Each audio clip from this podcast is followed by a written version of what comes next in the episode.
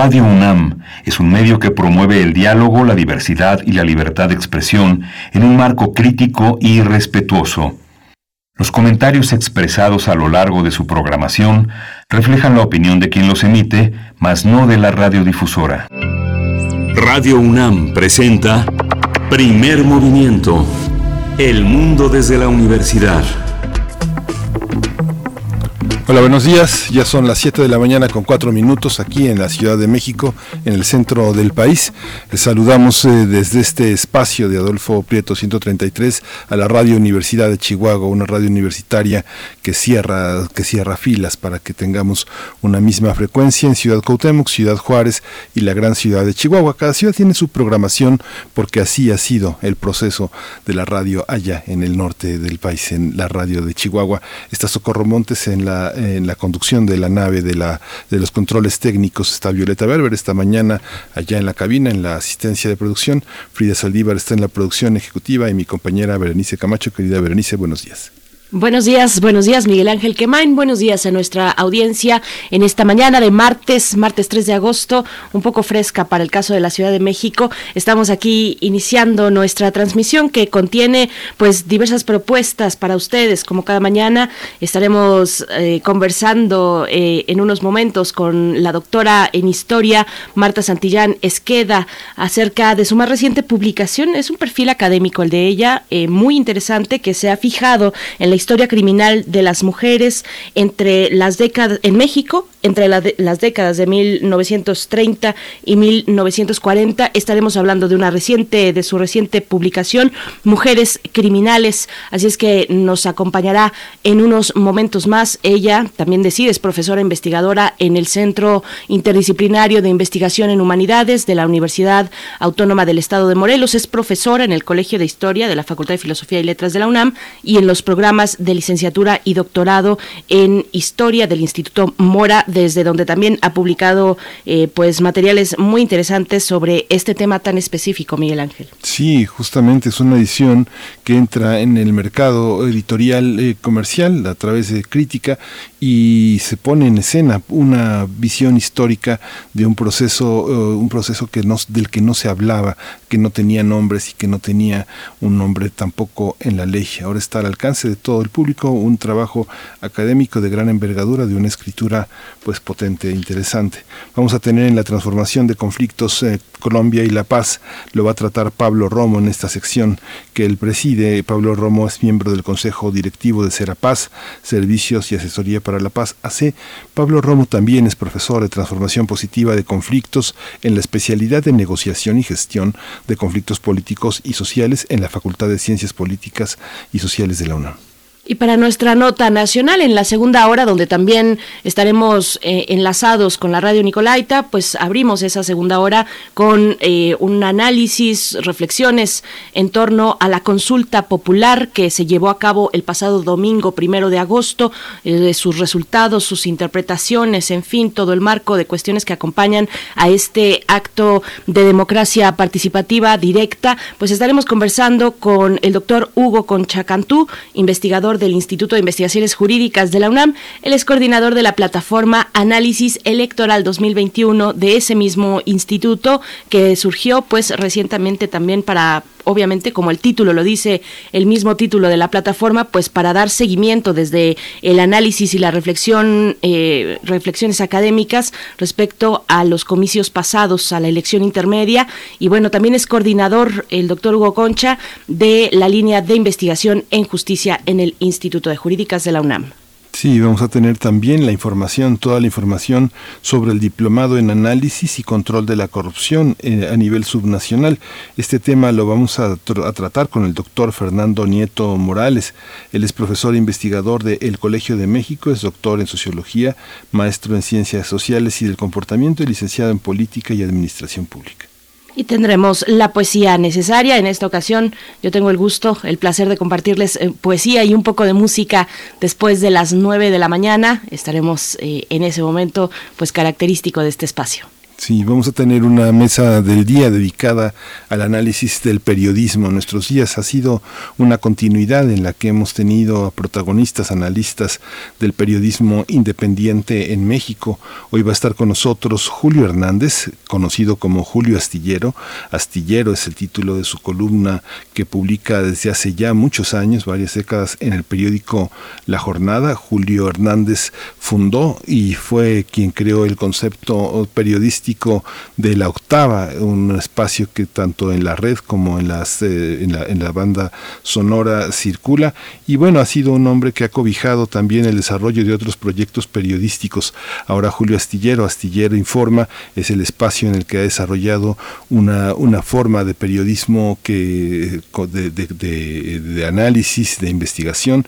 Y bueno, va a estar con nosotros para hablar de la situación del periodismo independiente, la convergencia de géneros y situación del periodismo actual. Esta, esta entrevista ya estaba pactada antes de que él se presentara en el espacio de la mañanera, donde él pidió el derecho de réplica para eh, sancionar un análisis eh, pues sesgado, que él consideró sesgado y muchos lo consideramos sesgado en, el, en esta quién es quién de las mentiras en la, en, la, en la mañanera y que fue aclarar que esos tres aspectos también eran omisiones por la parte de la Secretaría del Medio Ambiente. Y vamos a hablar de todo eso con él y de muchas otras cosas sobre el periodismo actual. Bien, pues así nuestra emisión de esta mañana. Nos vamos en este momento con nuestro corte informativo sobre COVID-19 que contiene información nacional, internacional y también diversos aspectos desde esta universidad, desde la UNAM. Así es que vamos para allá. COVID-19. Ante la pandemia, sigamos informados. Radio UNAM. La Secretaría de Salud informó que en las últimas 24 horas se registraron 245 nuevos decesos, lamentables decesos en México, por lo que el número de fallecimientos de la enfermedad de la COVID-19 aumentó en nuestro país a 241.279. De acuerdo con el informe técnico que ofrecen todas las tardes las autoridades sanitarias, en este mismo periodo se registraron 6.506 nuevos contagios, por lo que los casos confirmados acumulados aumentaron a 2.861.498 casos, mientras que los casos activos estimados en el país por la Secretaría de Salud son 120.248. En información internacional, en China, las autoridades de la ciudad de Shushuo, en la provincia de Wuhan, ordenaron, ordenaron a más de 1.2 millones de personas que permanezcan en casa bajo el aislamiento estricto durante los próximos tres días, mientras se realiza una campaña de pruebas y vacunaciones en toda la ciudad.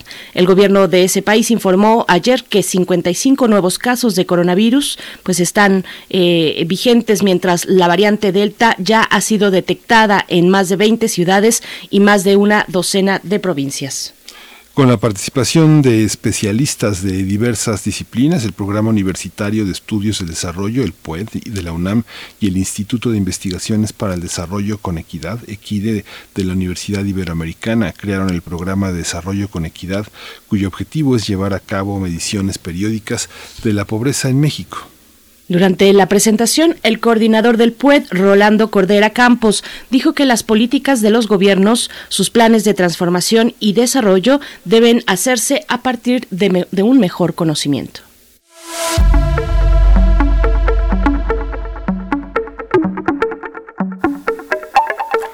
El Museo Universitario del Chopo abrió las inscripciones para los talleres libres para el periodo septiembre-noviembre de 2021. Cabe señalar que para tomar los talleres es indispensable tener una computadora, tableta o un teléfono celular y una conexión activa a Internet.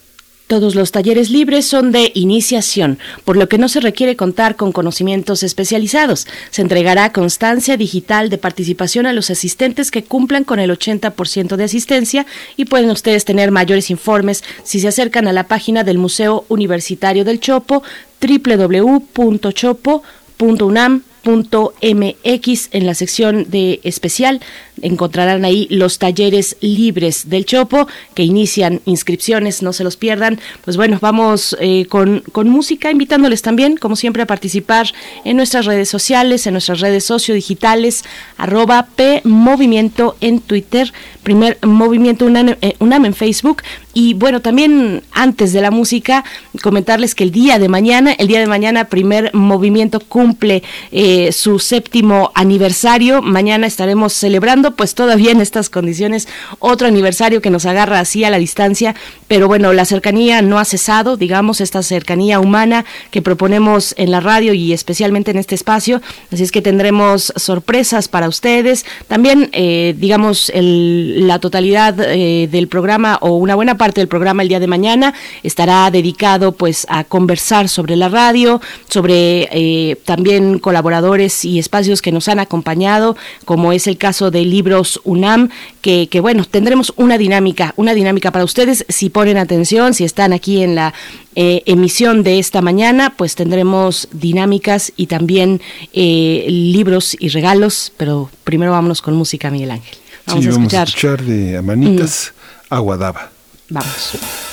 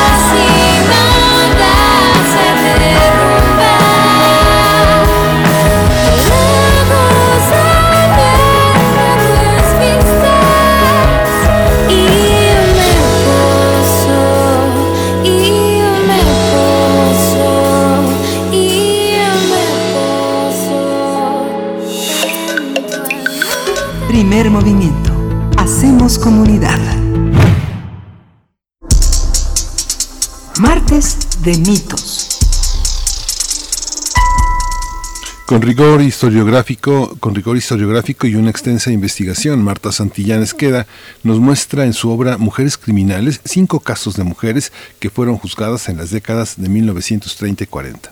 Una de ellas es Clementina, quien asesinó a su marido cuando éste le propinaba una terrible golpiza, mientras que María Antonieta terminó con la vida de su agresor después de años de hostigamiento sexual.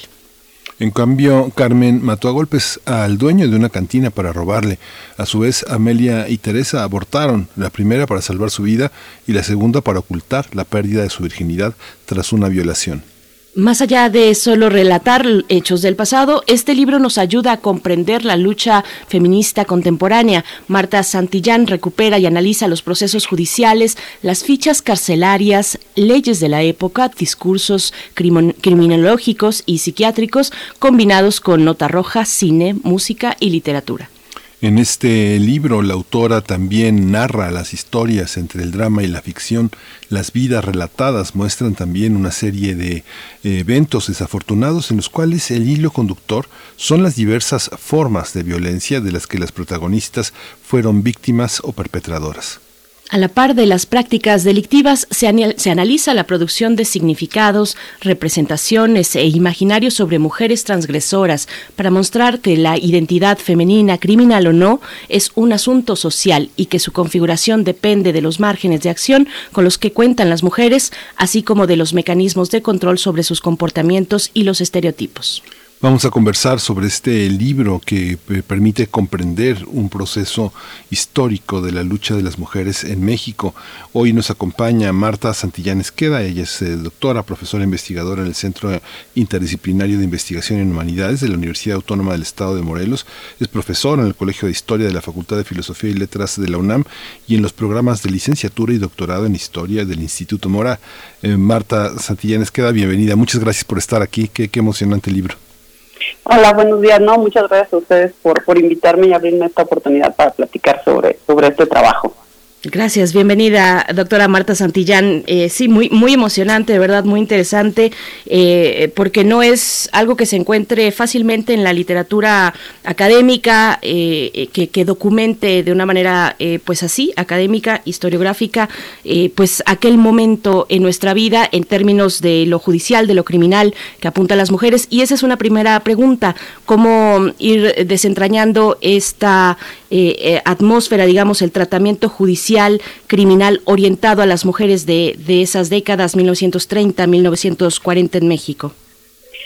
Bueno, eh, ciertamente la criminalidad femenina en términos históricos se ha, se ha estudiado aún poco en, en, México y mucho menos en el periodo que yo que yo estudio.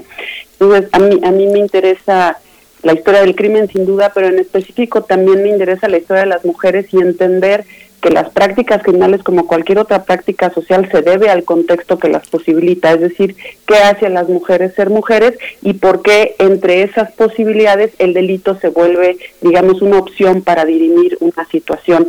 Y eso me permite encontrar em, una serie de problemáticas de género que al día de hoy nos atañen y es lo que yo trato de hacer en este libro, no nada más contar estas, estas historias, sino dar cuenta que estas historias eh, forman parte de un momento de mucha tensión donde el patriarcado se está desbalanceando justamente por una serie de leyes y de prerrogativas que las mujeres adquieren después de la posrevolución, pero no no así en las formas de pensar, en las formas de ser, en las formas de existir y mucho menos en la relación entre los sexos. Y eso genera muchísima tensión y el delito, digamos, atraviesa muchas de las de las relaciones entre los sexos de, de, mexicanos y mexicanas. Y desgraciadamente en algunas de estas situaciones acaban en delito. Doctora, doctora Santillán queda también hay, una, hay un aspecto en la investigación que es su escritura, hay una, hay una eh, capacidad de tratar a través de una escritura que es ensayística problemas complejos que atañen a varios territorios de la representación, de la historia, de la filosofía, mujeres eh, violentadas y mujeres que violentan. ¿Cómo, cómo eh, tratar los dos, los dos ámbitos, en cuándo es una protagonista de la violencia como víctima y otra cuando es eh, la, la, victimaria.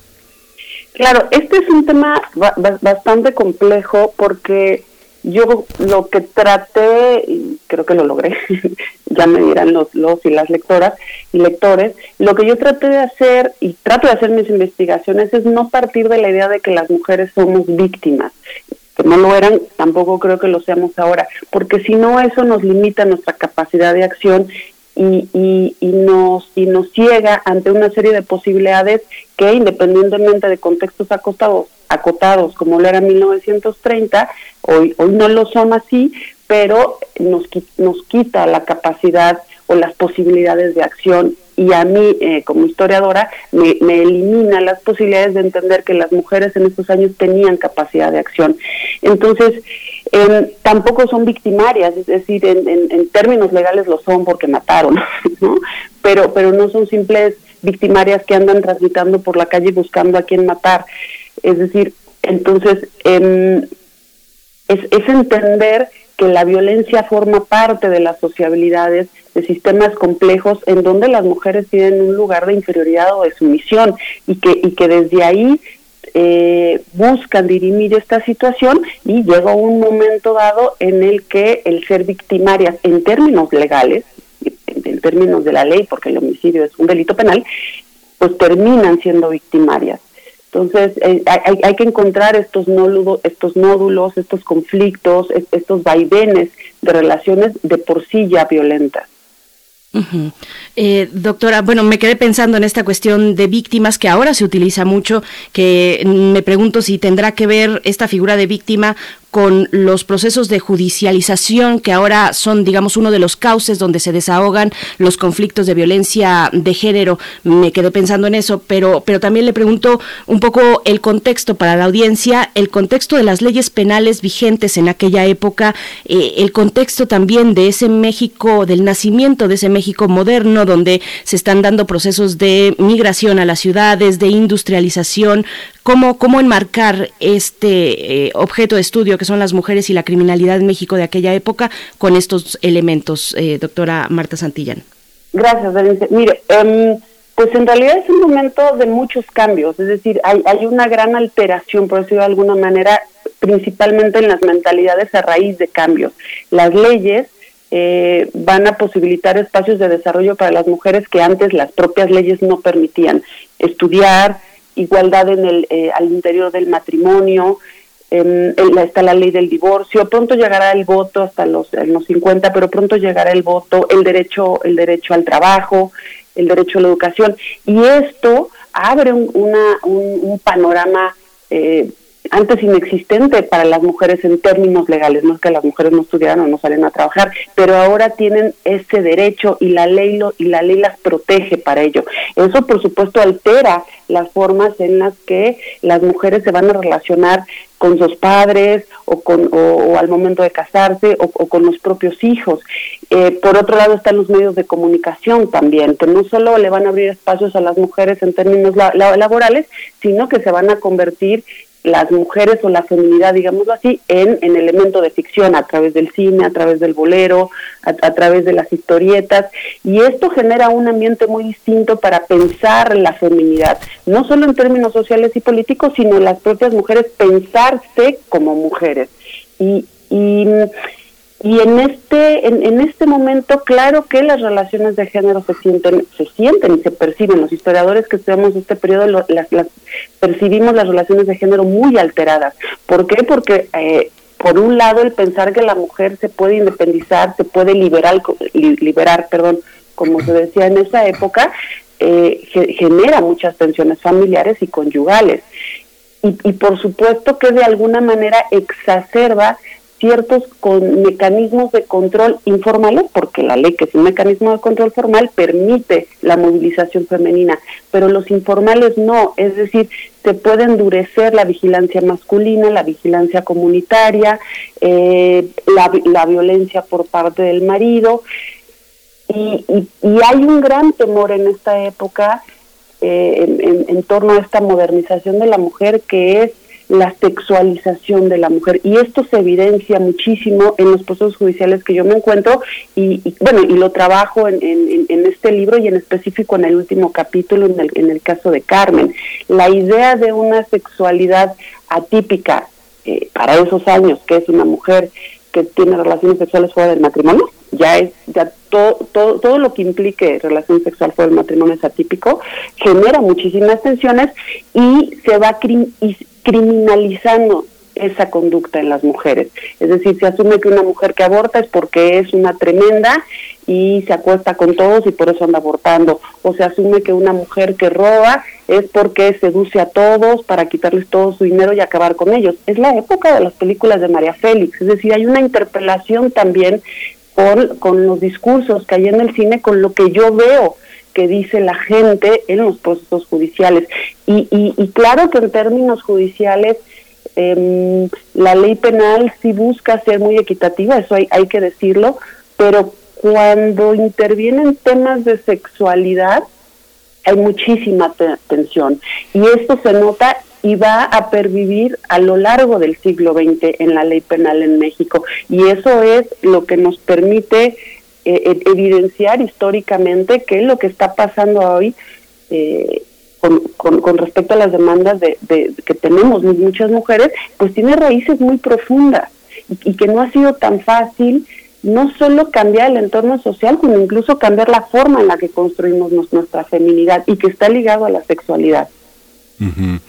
El libro profundiza prácticamente eh, los casos son de dos décadas, pero hay una visión y una profundización que va del presente al pasado y, y del pasado hacia una lectura crítica del presente. Están dos exenios, el de Lázaro Cárdenas y el de Ávila Camacho, muy presentes en la política nacional de hoy, muy aludidos, pero también están los autoritarismos en Europa, el ascenso del fascismo, el ascenso del nazismo, del franquismo y de una serie de aspectos que harán que la cultura y la contracultura sean protagónicas eh, en el mundo. Nosotros en México estuvimos a la, a la, eh, en ese mismo cosmopolitismo de leyes, de, visiones que la contracultura forjó como una manera de oponerse a los autoritarismos en Europa y Estados Unidos o cómo, cómo se configuró. Cuando usted habla del cine, de la literatura, de qué, de qué es lo que se está hablando, de, una, de un aspecto local o cómo el mundo, cómo el mundo llega hacia nosotros.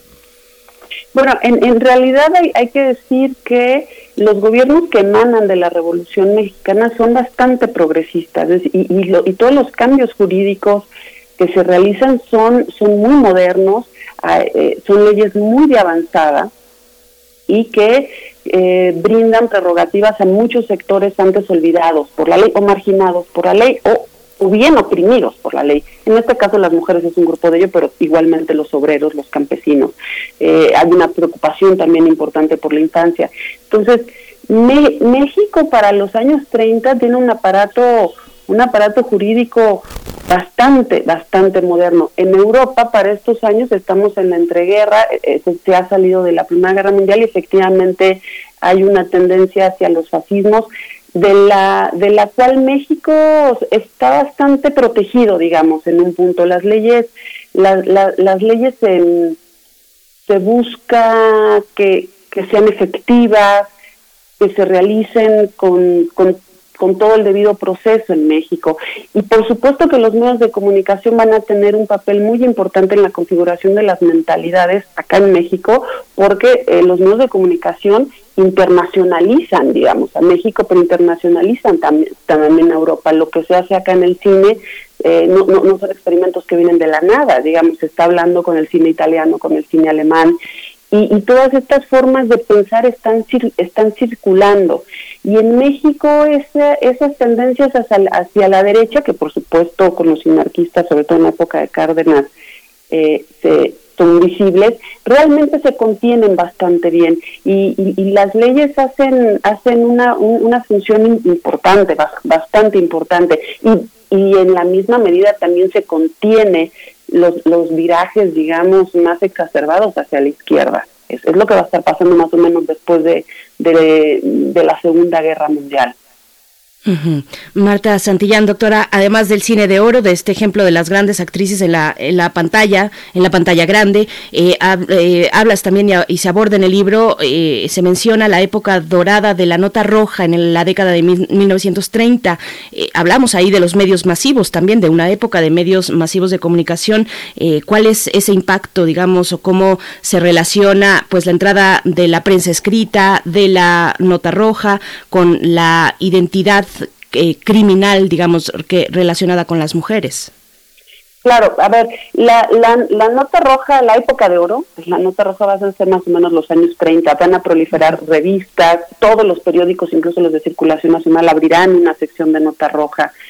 la prensa cada vez es más socorrida, digamos, por las audiencias, porque el alfabetismo va un poco en aumento, aunque lento va en aumento, hay mucho pasquín también, mucha historieta y demás.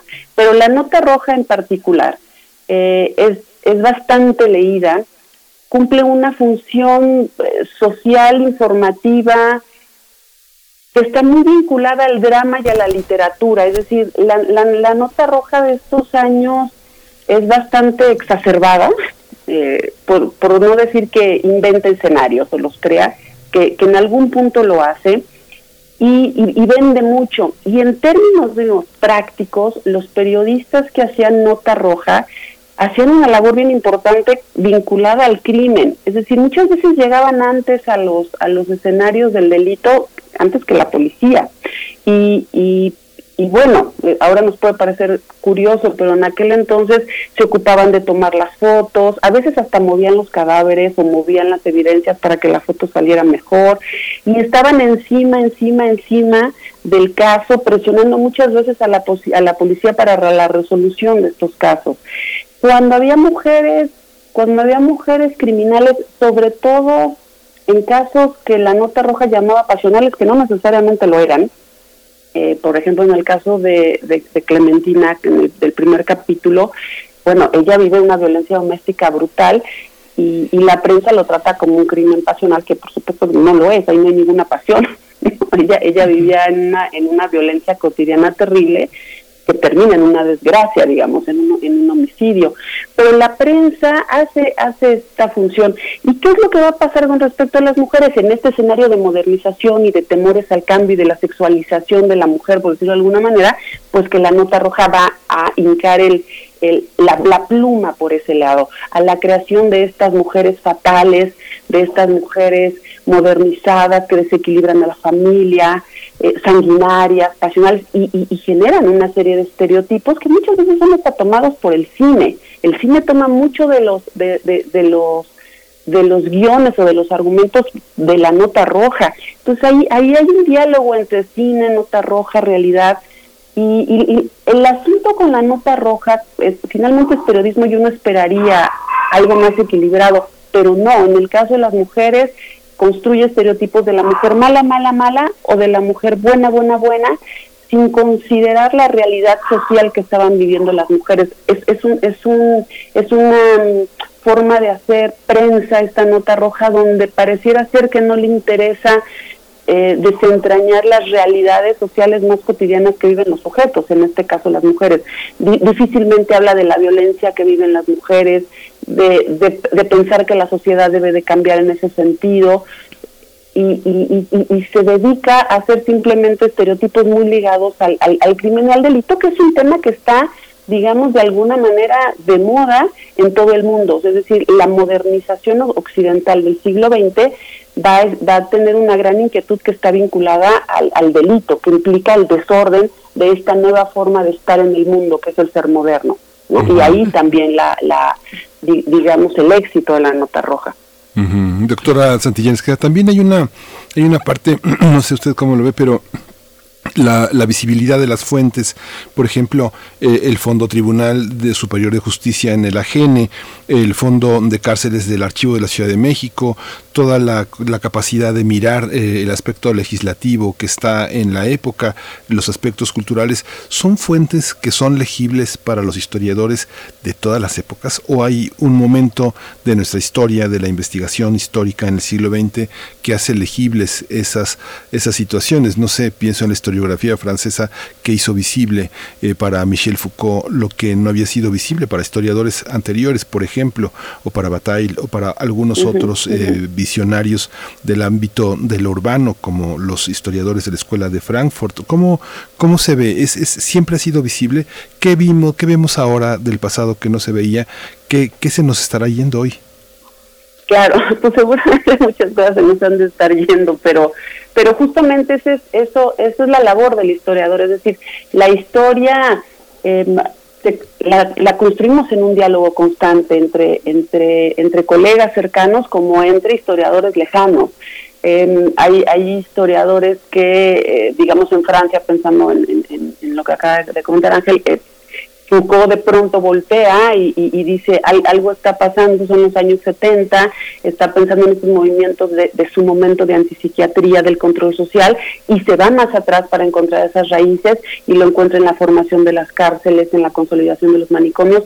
Y, y claro, quizá acá no lo habíamos visto, pero ese ejercicio que ya lleva más de 50 años, nos inviten acá en México como en el resto de América Latina a buscar cómo se van consolidando esos mecanismos de control y que vamos dando cuenta que no son tan totalitarios como pudo haber sido, como pudo haber pasado en, en Francia. Entonces, estos diálogos son importantes. Ahora, las fuentes están ahí y el historiador y la historia de un país se debe a sus fuentes. La memoria de un país es fundamental conservar, conservarla, de ahí también la, la exigencia que tenemos los historiadores de que no se destruyan los, los archivos históricos que, que lamentablemente pasa. Entonces, hay que, yo en mi caso, bueno, fui al archivo judicial a ver cajas y cajas y cajas no ordenadas, a, buscar a las mujeres, y, y son, es, una, investigación de muchísimos años, o sea, digo muchos años, de muchos años, o sea, desde el doctorado, buscando y viendo cajas pero me doy cuenta cuando me llegan los archivos judiciales a las manos que no es suficiente, que entender esa práctica criminal no es suficiente. Lo, lo que pasa en una sociedad es un proceso, lo que pasa actualmente como lo que pasó en el pasado. El asunto con el pasado es que es un proceso que continúa, que nos llega al presente, que también es lo que trato de hacer en este libro.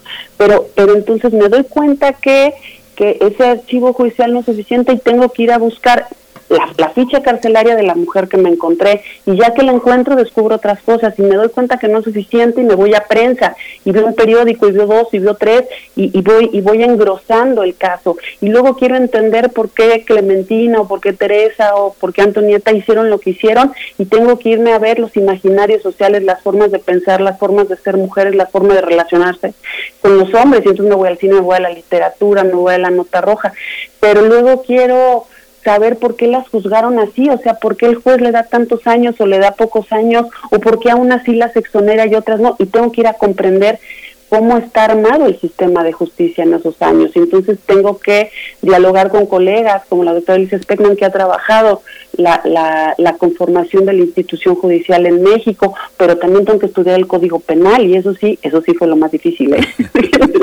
Cuando tengo que estudiar el Código Penal fue horroroso, porque además le preguntaba abogados que conozco en el presente que me decían, no hombre, pues eso ni quien se acuerde. Entonces, eh, pues entender también las leyes, que cómo se aplican las leyes, es decir, es, es, es una investigación que, que lo que pretende es dar la, la mayor claridad posible a la gente con la que dialogo en la vida académica, sin duda, a colegas, a estudiantes, pero en este caso y en este libro, dar un poco de mayor claridad a, a, a toda la gente que se puede acercar o que se pudiera acercar a este tipo de investigaciones.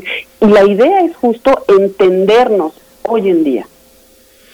Doctora Marta Santillán, bueno, nos vamos acercando al cierre. ¿Por dónde continuar? Hay muchas preguntas todavía. Es un tema no resuelto para nosotros. Eh, hace un momento que usted decía eh, la violencia conyugal, pues claro que es un delito, pero no estaba tipificado, según entiendo yo, no era considerado un delito como tal, no solo en la década de los 30 o de los 40, sino en todo, durante todo el siglo XX. La violación intramarital, por, por ejemplo, bueno, y, y también pensar en, en los en las lindes de la virginidad del estatus de, de, virgen de una mujer y que al perder esa, ese mito de la virginidad, queriendo sin querer, sin querer, se rayaba también en lo criminal. Bueno, de verdad es eh, pues muy, muy asombroso este, este trabajo y todo su trabajo en conjunto, pero le pregunto, eh, ¿hay algo tal, podemos pensar en algo tal como ilícitos que usualmente eran cometidos por las mujeres, pensando en asesinar al agresor, eh, que, muchas veces era el marido y sigue siendo el marido. Eh, ¿Hay algo así como conductas ilícitas en las que incurrían las mujeres con mayor frecuencia? Pues en general eran, eran violencias cotidianas, agresiones físicas, verbales, entre mujeres. O sea, es, es, es, lo más recurrente a lo largo de las primeras seis décadas del siglo. En realidad las mujeres, incluso al día de hoy, aunque han aumentado los, las, las cifras eh, al, cierre del siglo XX, principios del XXI, pero el homicidio es un delito muy poco practicado por mujeres, muy poco. Eh, siempre ocupó más o menos hasta los años 70 el tercer lugar, con, con índices muy, muy bajos. Realmente cuando las mujeres mataban eran en situaciones en general, por supuesto hay casos, hay excepciones, de mucha desesperanza, de mucha violencia y prácticamente era para no perder la vida en ese momento. Y, generalmente es con una pareja sentimental, puede ser el marido, un, eh, novio, un concubino, dicho en palabras de la época, pero el delito más ocurrido donde vemos a las mujeres transitar por los por los por los juzgados digo lo vemos en la imaginación porque los años 40 30 50 es, es es en pleitos entre mujeres. Eso eso es bien interesante. Eso eso también echa por raíz eh, esta idea de, de, de, la feminidad sumisa pasiva. Y nos damos cuenta que es una construcción también que es una construcción que se que se fue convirtiendo en un mecanismo de, de, control de la propia mujer. Digo, no está bien golpear sin duda, no estoy diciendo que hay que hacerlo, pero lo que estoy diciendo es que esta idea de que la mujer es sumisa, que está sentada en su casa, es un mecanismo de control a partir del cual a las mujeres se les busca enseñar y mantener en casa y, mantenerlas pasivas, porque la, la, la, evidencia histórica demuestra otra cosa. Esto que dice usted es muy fuerte, doctora, porque finalmente también hay una batalla entre, entre las mujeres que está este, invisibilizada por una violencia de los hombres hacia, sus propia, hacia su propia progenie, sus propios descendientes. Parece que en muchos casos son los hombres quienes abandonan a sus hijos en pos de una nueva familia, pero también la historia de las restricciones de la nueva de la nueva de la nueva pareja hacia la vieja familia son muy poderosas y que tiene que ver con esta rivalidad que está construida de muchos hilos que no son nada visibles. Y en esta historia muchos casos del interior del país están presentes como lo señala Elisa Speckman señalando que hay una serie de fuentes y una serie de indagaciones en el interior del país, en los estados, que configuran una historia, pues que, que de alguna manera tiene aspectos equidistantes de la historia que podemos construir en el centro del país. ¿Cómo lo observa usted, doctora? Sí, otro de las, de las eh, digamos, deudas que tenemos ahorita eh, los, historiadores, eh, o, que, o, que, tiene la historiografía mexicana, es, es salirnos del centro pero eso se debe también en parte a los, a, los archivos, es decir, eh, la historia de, la delincuencia, en este caso de mujeres, digamos, se ha hecho principalmente en el centro porque aquí está el Archivo General de la Nación y entonces lo poco que se ha comenzado a hacer en otras en otras regiones como Guanajuato, Sinaloa, es porque ahí en específico, en específico sí hay conservación de archivo, pero si uno, yo que trabajo en la Universidad de Morelos ahora, he querido trabajar el tema en Morelos y no hay archivo, o sea, no hay archivo judicial, no, en el siglo XX, no en el XIX. Entonces, ¿cómo, cómo, cómo, cómo trabajar esos temas? ¿Cómo, ¿Cómo lograr hacer historiográficamente una visión amplia del país? Porque yo en este libro y en mis investigaciones me dedico a la Ciudad de México, pero no quiere decir que así funcionaba, digamos, en Chihuahua, que así operaba en San Luis Potosí, y, y, habría que, que tratar de hacer una geografía nacional más amplia de la feminidad y entender en este caso con el ejemplo que tenemos ahora a la mano de las lesiones entre, entre mujeres. Y que por supuesto eh, esto Ángel que comenta es muy cierto, mucha de esta violencia entre mujeres lamentablemente está vinculada en, en términos de patriarcado a, la rebelión femenina para la conservación suya y de su progenie en función de un varón que es el proveedor, el proveedor y el defensor. Eso es tremendo, eso es tremendo. O sea, las mujeres, además es cierto que están peleando entre los diferentes motivos y justificaciones que promueven estas, estas luchas, estas peleas, es por, es por el varón. O sea, que uno no lo pensaría, pero es así. Y la ciudad lo que yo alcanzo a ver es que eso se va de alguna manera limando, que, que, va cambiando para los años 40 y las investigaciones que hay en que hay en, provincia, Guanajuato, Michoacán, etcétera, que si bien son del 19, eh, sí, sí evidencian una mayor virulencia de estas prácticas justamente porque el patriarcado es más férreo o todavía no está cambiando como va a estar cambiando en la ciudad, en la, una ciudad que se está modernizando desde los años 30, 40 con un marco jurídico que es muy bueno para el país, pero que opera en la Ciudad de México. Y todo esto hay que decirlo, pero si no tenemos más investigaciones, porque los gobiernos no se han ocupado de cuidar los archivos, pues ¿cómo lo vamos a resolver? Por supuesto. Pues doctora Marta Santillanes queda, yo creo que la audiencia queda intrigada, esperamos sea así, y también invitada a acercarse a esta reciente publicación suya, Mujeres Criminales entre la Ley y la Justicia, que publica Crítica, entre otros eh, materiales que también están eh, públicos, que también están eh, para la disposición del público si se quiere acercar. Nosotros no tenemos más que agradecer esta mañana de charla. Marta Santillán, muchas gracias por, por esta mañana. No, al, contrario, Benicio y Ángel, les agradezco yo muchísimo la, la, atención y el espacio. Gracias. Muchas gracias. Bueno, pues ahí está. Eh, acérquense a esta publicación. La, la, doctora Marta Santillán es profesora investigadora del Centro Interdisciplinario de Investigación en Humanidades de la Universidad Autónoma del Estado de Morelos, también profesora en el Colegio de Historia de la Facultad de Filosofía y Letras y de la del Instituto Mora también en el doctorado de Historia. Miguel Ángel, vamos con música. Vamos con música, vamos a escuchar de Andrés Viñó, Formas Parte.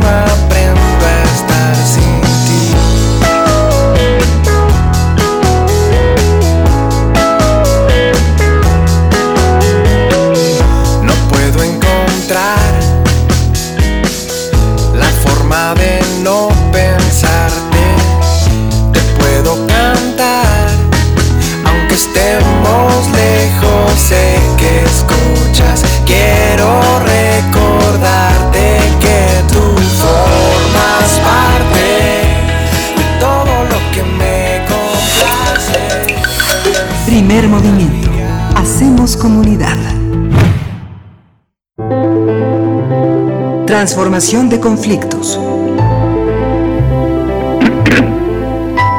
Colombia y la paz es el tema que abordará esta mañana Pablo Romo, quien ya nos acompaña a través de la línea. Él es miembro del Consejo Directivo de Serapaz y profesor en la Facultad de, de Ciencias Políticas y Sociales de la UNAM. Pablo Romo, qué gusto escucharte, bienvenido. ¿Qué tal? Qué gusto. Mucho gusto a ti, al auditorio y a Miguel Ángel. Gracias, Pablo. Este, buenos días. El día de hoy me gustaría hacer una breve reflexión en torno al tema del proceso de paz en Colombia.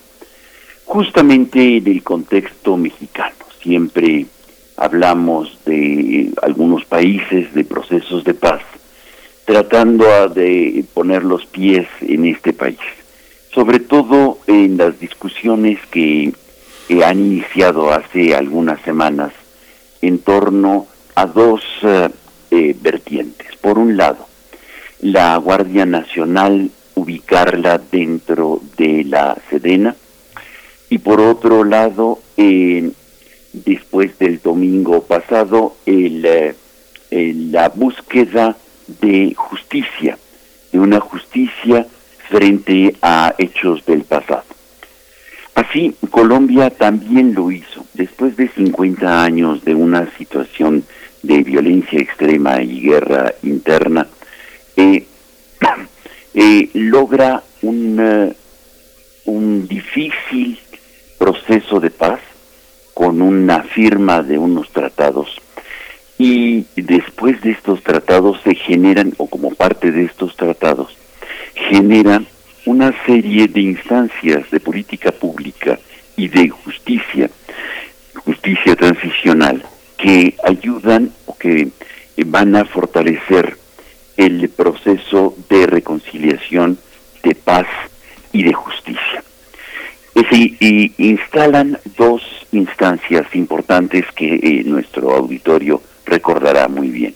Por un lado, tenemos a la Comisión de la Verdad, que en estos días que le faltan 116 días según el contador de la misma página que tiene de la Comisión de la Verdad para entregar su informe final. 116 días son unos cuantos meses ya de, de, eh, de vida para poder entregar este, este informe.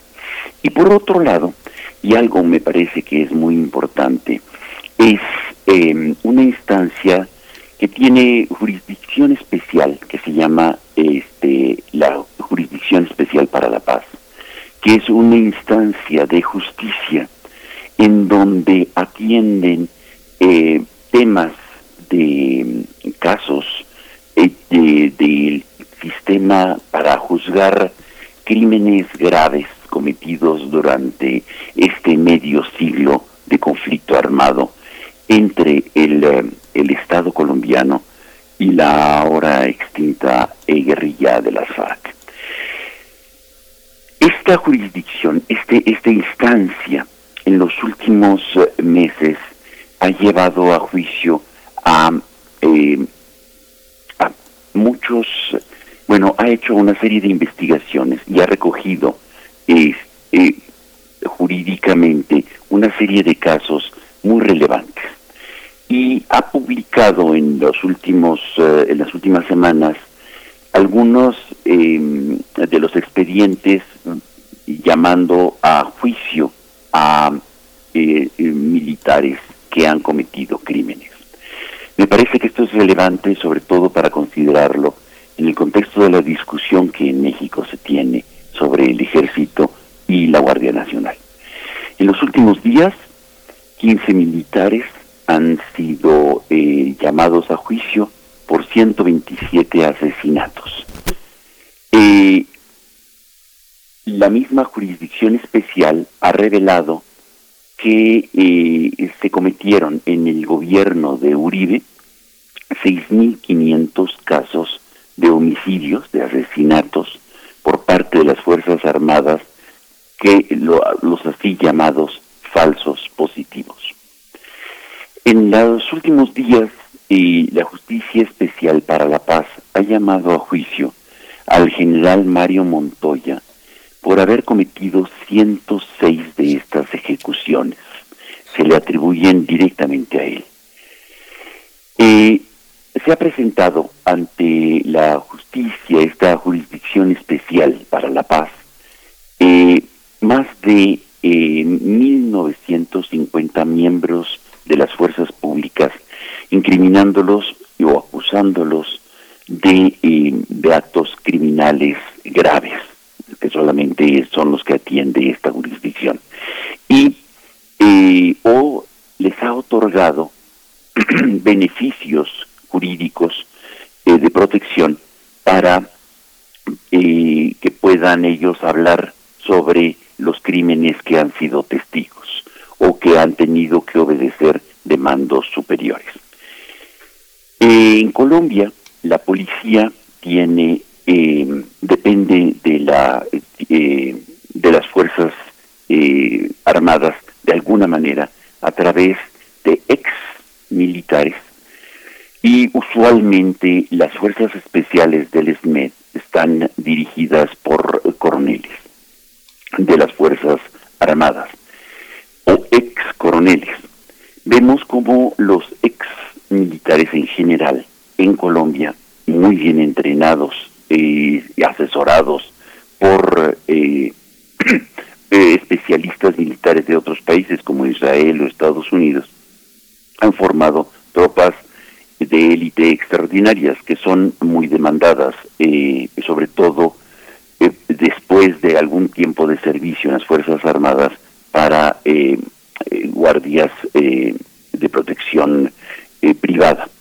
Así pues, son llamados, por ejemplo, para los Emiratos Árabes Unidos. De hecho, hay un informe interesante que señala que cada semana salen del país 50 ex militares para formar parte de estas tropas irregulares en, eh, en Medio Oriente o como fuerzas de protección en Emiratos Árabes.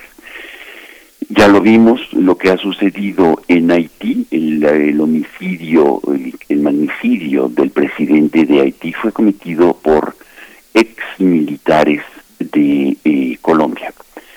El atentado que sufrió el presidente en turno actual, Duque, fue planeado por un ex capitán de la, del ejército este, en retiro. La gente se retira muy, muy pronto este, junto con algunos, según la información también de la Fiscalía, del fiscal general Francisco Barbosa y del ministro de Defensa, Diego Molano Aponte, de dos generales y un ex capitán del ejército.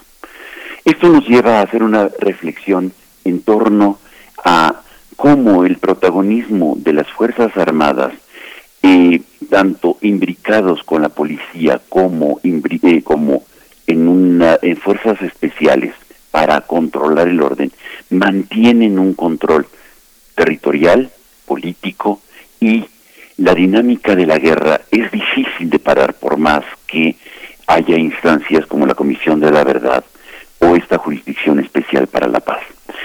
Parece que es indispensable hacer una reflexión mucho más profunda en torno a quienes participan para la construcción de policías, para la, formación de policías en los países.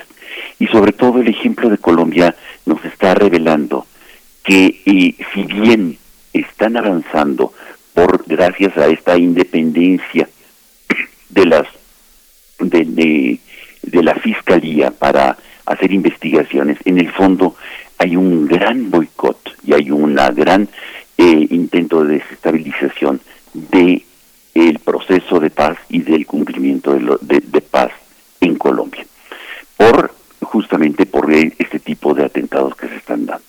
Vale la pena echar una mirada hoy a Colombia sobre todo en los modelos que desde México pues Pablo Romo, eh, muchas gracias. Toda esta reflexión eh, es una es, multidireccional y multifactorial.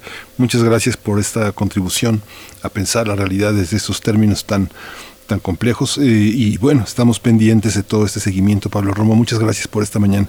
Muchas gracias, que estén muy bien. Y yo les recomiendo a nuestro auditorio conocer qué es la Jurisdicción Especial para la Paz en el contexto mexicano actual. Así es, bueno, pues nos quedamos con, con esa tarea mm, y, por supuesto pensar en, las implicaciones de estos, eh, de estos conceptos que de pronto salen al paso de, procesos violentos, los falsos positivos. Eh, pues bueno, te, te, agradecemos, Pablo Romo, esta mañana y nos encontramos contigo en 15 días. Muchísimas gracias. Hasta pronto. Vamos a hacer ya el corte de la hora, son las 8 de la mañana, hora del centro, nos despedimos de la Radio Universidad de Chihuahua, pero ustedes pueden permanecer aquí en primer movimiento en www.radio.unam.mx. Vamos al corte y volvemos.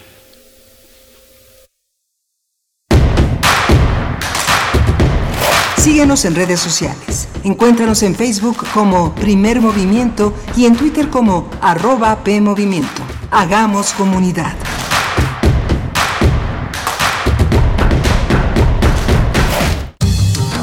La ciencia que somos. La ciencia que somos. Iberoamérica al aire.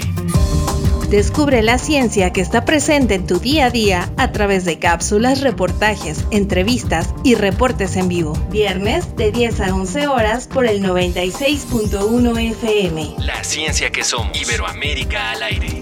Una coproducción de Radio UNAM y las direcciones de divulgación de la ciencia y de las humanidades. El PRI demostró que está del lado de las familias de México, de su seguridad y estabilidad, de su salud y tranquilidad. Y ahora, gracias a ti, podremos regresarle el crecimiento de México. Porque para que México vuelva a crecer, México tiene que volver a creer. PRI, el Partido de México. Tengo 17 años, mi mamá falleció de cáncer. Ese vacío que dejó ella al irse me hundió, es lo que me tiene aquí. Me fui empezando a juntar con malas amistades y me dejé que, que me envolvieran y dije, pues va. La probé y me gustó y de ahí me agarré. Marihuana y tabaco son lo que... mi consumo crónico. Se fueron mis ganas de vivir. Me causó mucho sentimiento que me dijo mi abuela, yo no quería esto para ti. El mundo de las drogas no es un lugar feliz. Busca la línea de la vida. 800-911-2000. Lo social, lo político, lo económico, lo cultural son fenómenos que nos competen a todas y a todos. Nada debe sernos impuesto, porque tenemos una voz, una opinión, tenemos derecho a debate. Analiza lo que sucede en la sociedad en compañía de universitarios, juristas, especialistas y activistas. Con Diego Guerrero, los martes a las 16 horas, después del corte informativo, por Radio UNAM. Experiencia sonora. Encuentra la música de primer movimiento día a día en el Spotify de Radio UNAM y agréganos a tus favoritos.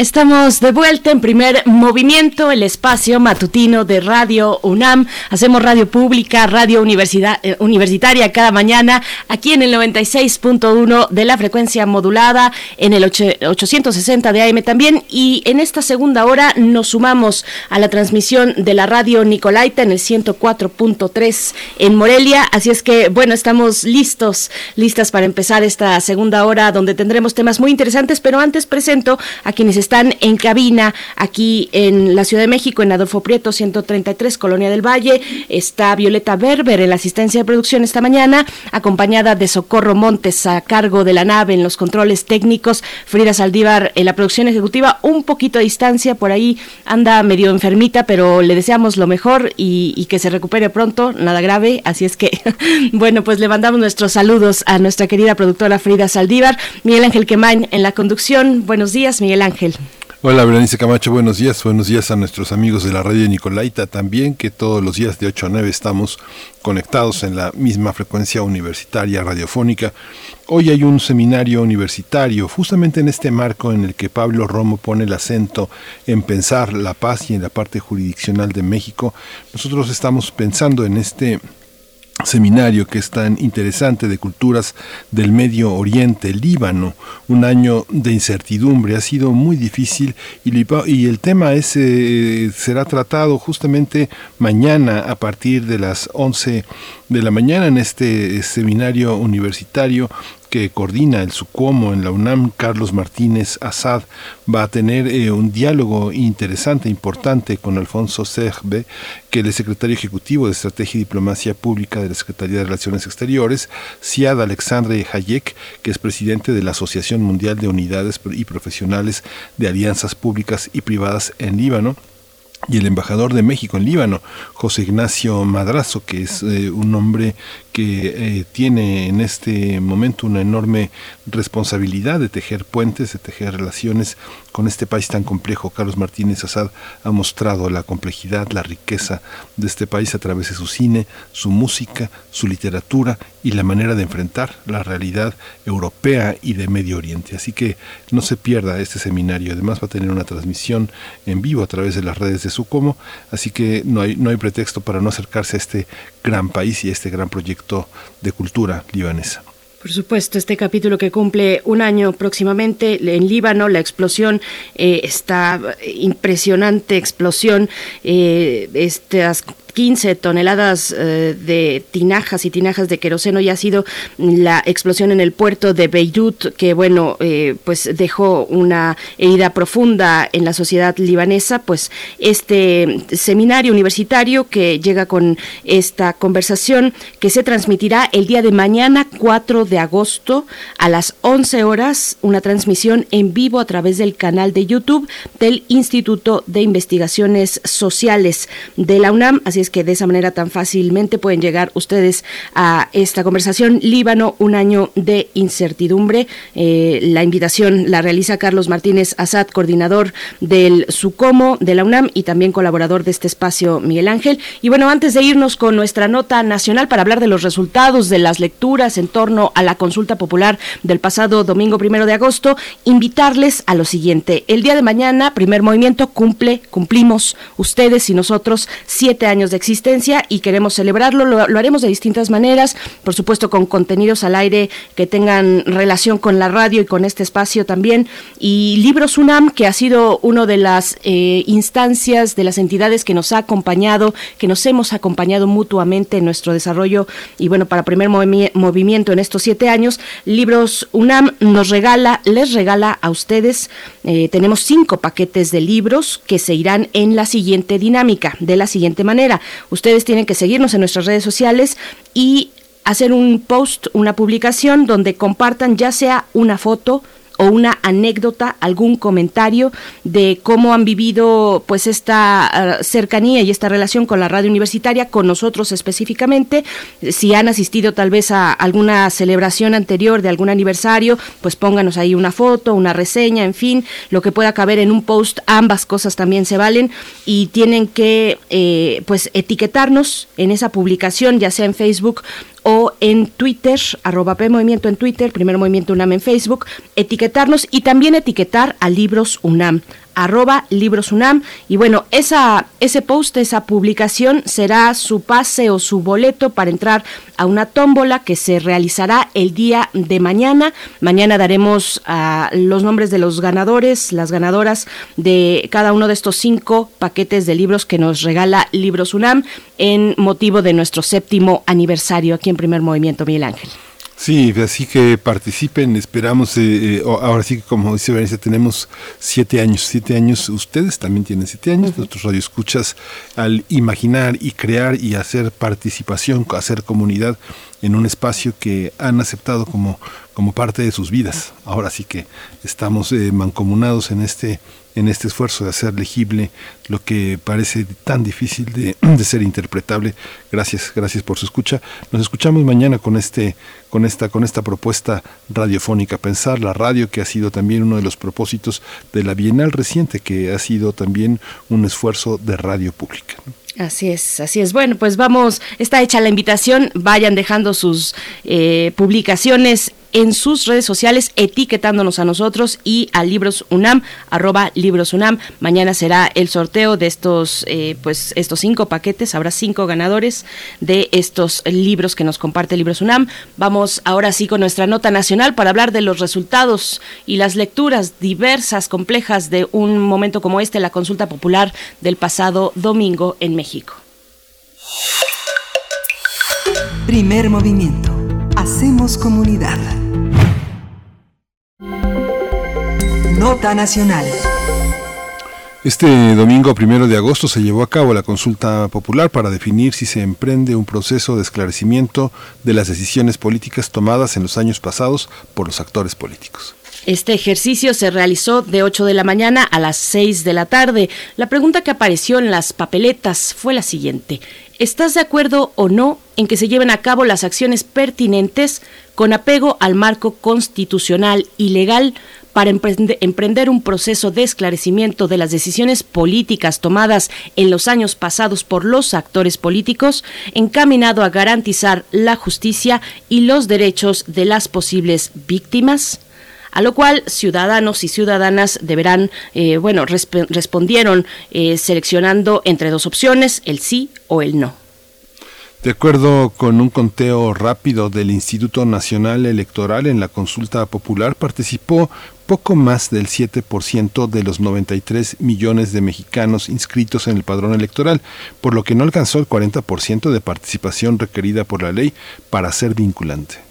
El consejero presidente del INE, Lorenzo Córdoba, presentó el resultado del conteo rápido, en donde se estimó que entre 89.36 y 96.28% de los votos emitidos fue por el sí a esta pregunta. Cabe señalar que el INE realizó un gasto por 522 millones de pesos para llevar a cabo la consulta del primero de agosto. El presidente Andrés Manuel López Obrador consideró que la consulta fue un triunfo y un ejercicio trascendente. El mandatario felicitó a los ciudadanos que participaron e invitó a quienes no lo hicieron para que lo hagan en futuras consultas, ya que dijo este es un paso para la democracia participativa. Así es, bueno, pues vamos a realizar un análisis sobre el proceso de democracia participativa directa realizada el pasado domingo primero de agosto, sus resultados, sus implicaciones. Este día nos acompaña a través de la línea el doctor Hugo Concha Cantú, investigador del Instituto de Investigaciones Jurídicas de la UNAM, coordinador de la plataforma Análisis Electoral 2021 de ese mismo instituto y coordinador de la línea de investigación en justicia. Hugo Concha Cantú, bienvenido a Primer Movimiento una vez más. Qué, qué gusto poder conversar esta mañana. Hola, qué gusto me da saludarlos a ustedes. Espero que hayan estado muy bien y por supuesto a todos su auditorio. Gracias, doctor eh, Hugo Concha. Para eh, distintos actores fue un éxito en eh, la, la, consulta, tanto para Lorenzo Córdoba como para el presidente de la República. ¿Serán las mismas razones que consideran que fue exitosa la consulta? Pues bueno, seguramente no, porque el problema de esta consulta es que es un mecanismo complejo, es un mecanismo eh, que requirió el esfuerzo de distintas instituciones, recurrió que se conjuntaran un montón de cosas, que se cumpliera la ley, un primer ejercicio. Para Lorenzo Córdoba, sin lugar a dudas, es un ejercicio exitoso porque el INE tuvo, digamos, un papel muy importante para poder preparar la organización y la logística de esta de esta de este primer ejercicio de consulta popular y yo creo que el INE nos volvió a quedar muy bien volvió a organizarlo como lo debía con los recursos que tenía a su alcance y de la mejor manera posible en ese sentido el titular de esta institución de este órgano autónomo que tiene que cumplir con lo que la ley le marca pues yo creo que da muy buenas cuentas y a eso se refiere yo creo que Lorenzo Córdoba cuando él habla de que fue todo un éxito. Fue todo un éxito el trabajo del INE, eso yo creo que hay que subrayarlo. Para el presidente de la República es un poco más difícil tratar de interpretar en la que está aludiendo. Fue, eh, eh, dice que es la, es, la, es la consulta en donde más gente ha participado. Bueno, es la primera consulta popular. Eh, este, este tipo de mecanismo de democracia directa que fue establecido en nuestra constitución en el año 2014, había un antecedente en el 2012, pero digamos, ya como la conocemos en el 2014, eh, pues la verdad de las cosas que nunca se había llevado a cabo. Hay que recordar que en el año 2015, si no me equivoco, los entonces tres grandes partidos, el PAN, el PRI y el PRD, intentó cada uno de ellos llevar a cabo una consulta popular, pero en distintos temas, pero al llegar a la Corte, que es el órgano que también la Constitución establece para evaluar si las preguntas son de relevancia y no entran en los supuestos que están prohibidos en la propia Constitución, la Corte los tres temas los rechazó y en ese entonces ninguno de ellos llevó a la vida este ejercicio. Hoy por primera vez es, la, es eh, que esta consulta popular, la constitucional, se lleva a cabo. El presidente López Obrador seguramente cuando hablaba de que era la consulta más amplia, él se refería a aquellas que él había organizado con su partido político. Hay que recordar la del aeropuerto de Texcoco y alguna otra que llevó a cabo antes, hace muchos años cuando era jefe de gobierno de la ciudad también para el segundo piso. Pero esas eran consultas, digamos, pues no constitucionales, eran consultas que él organizaba o su partido político organizaba y que la verdad de las cosas que no teníamos muy claro ni cuánta gente participaba, ni cuánta gente opinaba hacia un lado o hacia el otro, porque no estaba involucrada ninguna institución oficial para darnos resultados. Entonces, desde la organización hasta los resultados, pues eran realmente confiar en lo que ellos mismos nos decían. En ese sentido, esa es la primera consulta popular formal, constitucional, la primera vez que utilizamos uno de estos mecanismos de democracia directa que tenemos, y en ese sentido, pues sí es la, primera vez que tenemos esta participación, que no es nada desdeñable, pues fueron arriba de 6 millones de personas los que participaron y los que opinaron. De, cualquier manera es un ejercicio complejo, como lo decía yo un principio, y esperemos que en el pasar de los años eh, todos vamos a aprender de esto y los vamos a utilizar mucho más. Y cuando digo todos, no solo la ciudadanía, las instituciones mismas involucradas van a tener que aprender de esto. La Suprema Corte de Justicia sufrió un desgaste enorme al haber hecho este cambio de pregunta y al habernos dejado una pregunta tan compleja, tan abstracta, tan poco clara, que en buena medida explica también la baja participación, ¿no? Hugo Concha, yo te pediría que nos dieras un breve repaso y tu análisis de cómo se aprobó en la Constitución un mecanismo de participación como este, después pasar a qué, qué ocurrió en la Corte con la pregunta que lanzó el presidente allá en 2019, octubre, en, el 15 de septiembre de 2019, si no estoy equivocada, y, y bueno, ¿qué le cambiarías, digamos, a los términos de cómo se realiza constitucionalmente una consulta como esta? 40% de la lista de electores, pues yo creo que ni un candidato presidencial eh, ha sacado tanto eh, recientemente, pero bueno, te escuchamos, Hugo Concha. Sí, gracias, Pues mira, yo creo que es a lo que tenemos que aspirar, es decir, sí, sí es un, sí es un, un piso, por decirlo así, o un, un referente muy alto el que marca la Constitución. Podríamos después de este ejercicio hacer un análisis de que si conviene modificar algo, cómo está establecida la consulta popular y entre esas cosas examinar si el 40% del listado nominal es, es un parámetro demasiado alto. Eh, yo un poco hacia donde más bien me orientaría, más bien tenemos que aprender y, tenemos que aprender a hacer preguntas claras y preguntas, perdón, lo voy a decir de manera muy clara, que generen pasión ciudadana, que la gente entienda y que la gente se sienta motivada para expresar su opinión y, y, y, y ver que su opinión de alguna forma tiene peso. Cuando haces una pregunta tan vaga, tan abstracta, que tiene tantas interpretaciones, y tenía tantas interpretaciones, ahorita me quedo con dos, las, las más fuertes. Una es los, los miembros o mucha gente de Morena estuvo empujando y continuaba empujando, era insistir en que esta pregunta seguía significando, lo que claramente ya no decía, aquella primera pregunta, que era enjuiciar a los expresidentes. Pues obviamente ya no decía eso la pregunta la acabas de leer hace unos instantes y pues una pregunta muchísimo más vaga. Decía que estábamos de acuerdo, entiendo, con la ley a procesos de esclarecimiento de, de actos cometidos en el pasado. ¿Qué quiere decir eso? Pues quiere decir casi casi lo que cada quien se imagine. No es claro lo que estaba diciendo, no estaba obligando ni a un cambio legal, como muchas veces estos plebiscitos lo piden o lo preguntan, no estaba pidiendo la actuación de alguna institución en lo particular, ni siquiera se refiere a ninguna. Entonces en eso pues, quedaba muy en el aire.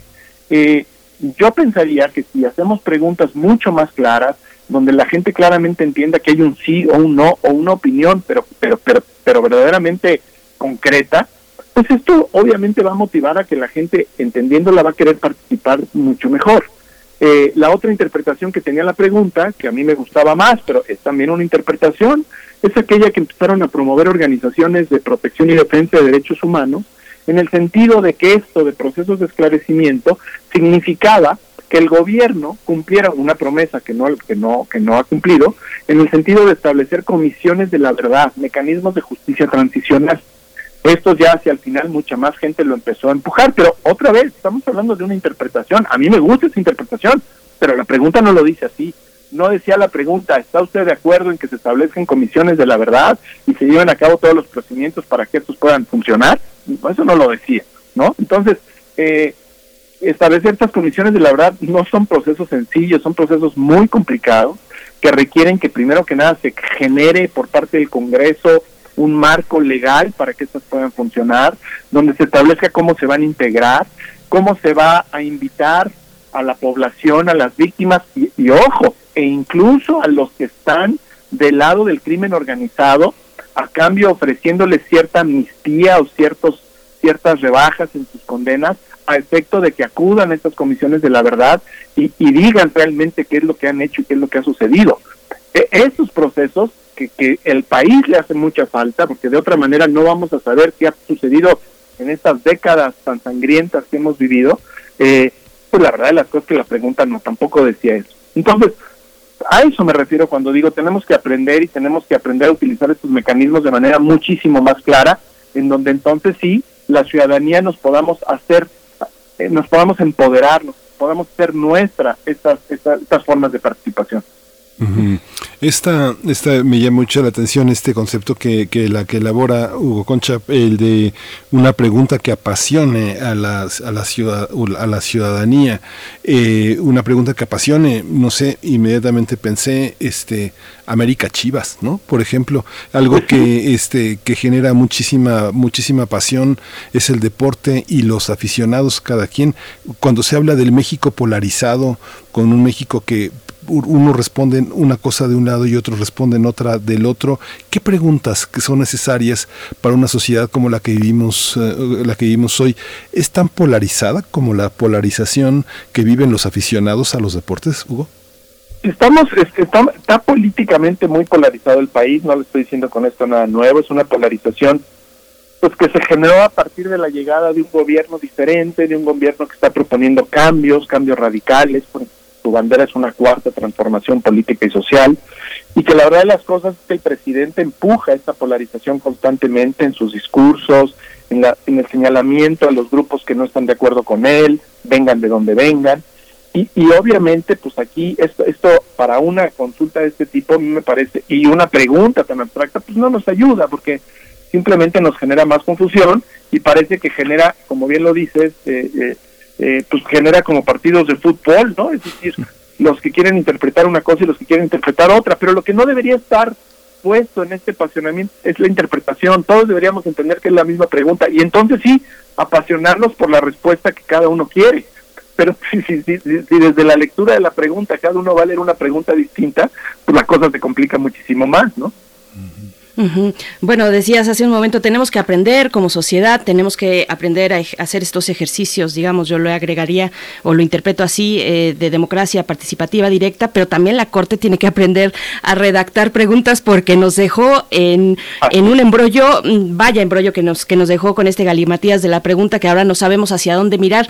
Te pregunto, ¿cómo, cómo viste, Hugo Concha, que el presidente tomara su distancia con este proceso que él mismo emprendió? Morena no operó en territorio, digámoslo así, y así lo decía también Omar García, uno de los integrantes de este comité eh, que propuso, que, que, promovió este comité promovente de la consulta, eh, pues no, no operaron. Eh, ¿cómo, ¿Cómo lo viste? ¿Dio la oportunidad para que otros sectores se sumaran para ciudadanizar o despartidizar la consulta ciudadana? ¿Lo ves? ¿Cómo lo viste? Mm, ¿A favor, en contra de la democracia? ¿Cuál es tu apreciación? a ver, la democracia no es una construcción sencilla, no se hace de la noche a la mañana, esto ya en México lo sabemos, llevamos muchos años tratando de consolidar y fortalecer nuestro sistema democrático, nos falta mucho camino por recorrer, porque a pesar de que hemos logrado consolidar la democracia desde el punto de vista mínimo, por llamarlo de alguna forma, la electoral, que eso ya es muy importante, eh, es el primer paso sin lugar a dudas y es, y es fundamental,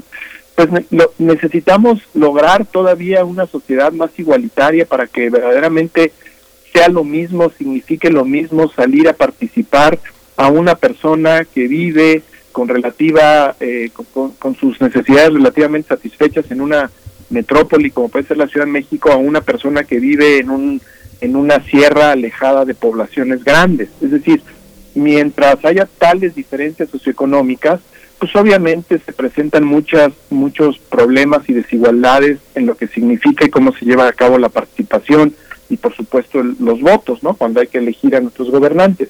Esa, que es una democracia y en un sentido sustantivo, profundo, pues es una es un camino que todavía nos falta mucho por recorrer. El que ya tengamos estos mecanismos de democracia directa que complementen a la democracia representativa es sin lugar a dudas un gran avance. Yo por eso cuando me han preguntado sobre si creo que es un éxito o un fracaso la consulta, pues un poco de los dos. La verdad es que hay que poner todo en la, en la balanza para hacer el análisis y no caer en un análisis polarizado. Yo creo que hay par, eh, aspectos positivos. A mí el que me gusta es pues, que ya logramos hacer una consulta y a partir de esta consulta la tenemos que mejorar. Tenemos que hacer mejores ejercicios de participación democrática, tenemos que hacer mejores consultas, todos vamos a aprender, como lo he dicho, incluso las instituciones, yo estoy seguro que la Corte no vuelve a hacer lo que hizo, porque pues la primera que se desgastó y, le llovió pues fue a la propia Corte, queriendo quedar bien con la ciudadanía y con el presidente. Pues la verdad es que nos dejó ahí en un en un limbo muy extraño con esta consulta, que fue parte yo creo que del que no llevara mejores resultados. La parte no tan no tan positiva, la parte negativa pues es esta, que hubo muy poca participación, que hubo una pregunta que se entendía poco, que generaba mucha que generaba polarización, que generaba interpretaciones múltiples. Eh, eh, idealmente estas consultas populares además lo la debe de impulsar la ciudadanía, no la debe de impulsar el presidente. Sé que lo, prevé la ley y la constitución, pero la verdad de las cosas idealmente debe ser algo que la propia ciudadanía empuje. Y en este caso pues no, no, no se logró y fue el presidente el que la llevó a cabo. Y entonces el presidente, el primer obligado, entre comillas, pues no fue vinculante, pero hacer algo con los resultados, ¿no? Entonces el presidente, pues la verdad, se lavó las manos, dijo que qué bueno, que qué buena participación, pero no se comprometió absolutamente a nada con el, con el sí que se llevó a cabo. Dijo que él veía posibles los juicios, pues, estaba hablando de juicios. Otra vez, el tema aquel que la justicia no se puede poner a consulta. Esa es otra de las cosas que habría que poner con toda claridad también en la Constitución para que ya no se preste a confusiones. Es decir, la justicia tiene que operar de manera automática cuando se tienen elementos que lleven a las autoridades encargadas de perseguir delitos, cuando encuentren que hay elementos o información que, presuntamente les den indicios de que hubo un delito, pues ya tienen que actuar, no tienen que esperar a que haya una consulta ni nada por el estilo. Entonces, un juicio no se puede poner a consulta, ¿no? Entonces, eh, creo creo que, que en estas cosas consistirá justamente nuestro aprendizaje hacia el futuro y espero que un futuro muy próximo. A mí me gustaría ver me gustaría ver consultas a cada rato, aunque aunque nos cueste dinero. Yo creo que la democracia es cara, pero pero vale la pena. Sí, esa, esa cuestión que señala Hugo es muy, muy, muy, muy, muy interesante. La justicia no se pone a consulta y justamente fue parte del cuestionamiento, pero ¿no tiene derecho un representante popular, un representante de una organización que protege a los animales, que protege la ecología, como las firmas que se colectan en Change.org, que es una manera de preguntar, una manera de adherencia, de adhesión a causas, eh, las causas eh, de, mujeres, eh, las causas de personas de trata y desaparecidas? ¿No, no tenemos derecho los ciudadanos eh, que queremos representar una idea, una causa, a reunir a otros, preguntar y presentar nuestras respuestas a la, a la, de cara a la sociedad y de cara al gobierno? ¿Tiene que ser constitucional la fuerza? O, el caso de Morena que dice que va a elegir a sus candidatos del 2024 pensando en, este, en preguntarle a cada uno de los miembros del partido qué es lo mejor para, para el futuro del partido y del país. ¿No, no, son, no son legítimas esas, esas maneras de organizarse? Mira, es, es muy buena la pregunta que haces. Lo que pasa es que somos una sociedad muy grande, somos muchos los que los mexicanos y, y sí, todos tenemos el derecho de participar y de organizarnos. Finalmente tenemos nuestras libertades políticas protegidas, consagradas y protegidas en la Constitución y en nuestros tratados internacionales. Y obviamente cada quien puede organizar una consulta y generar firmas o generar apoyos. De hecho, se hace todo el tiempo con estos mecanismos ahora en las redes, el change.org y estas cosas.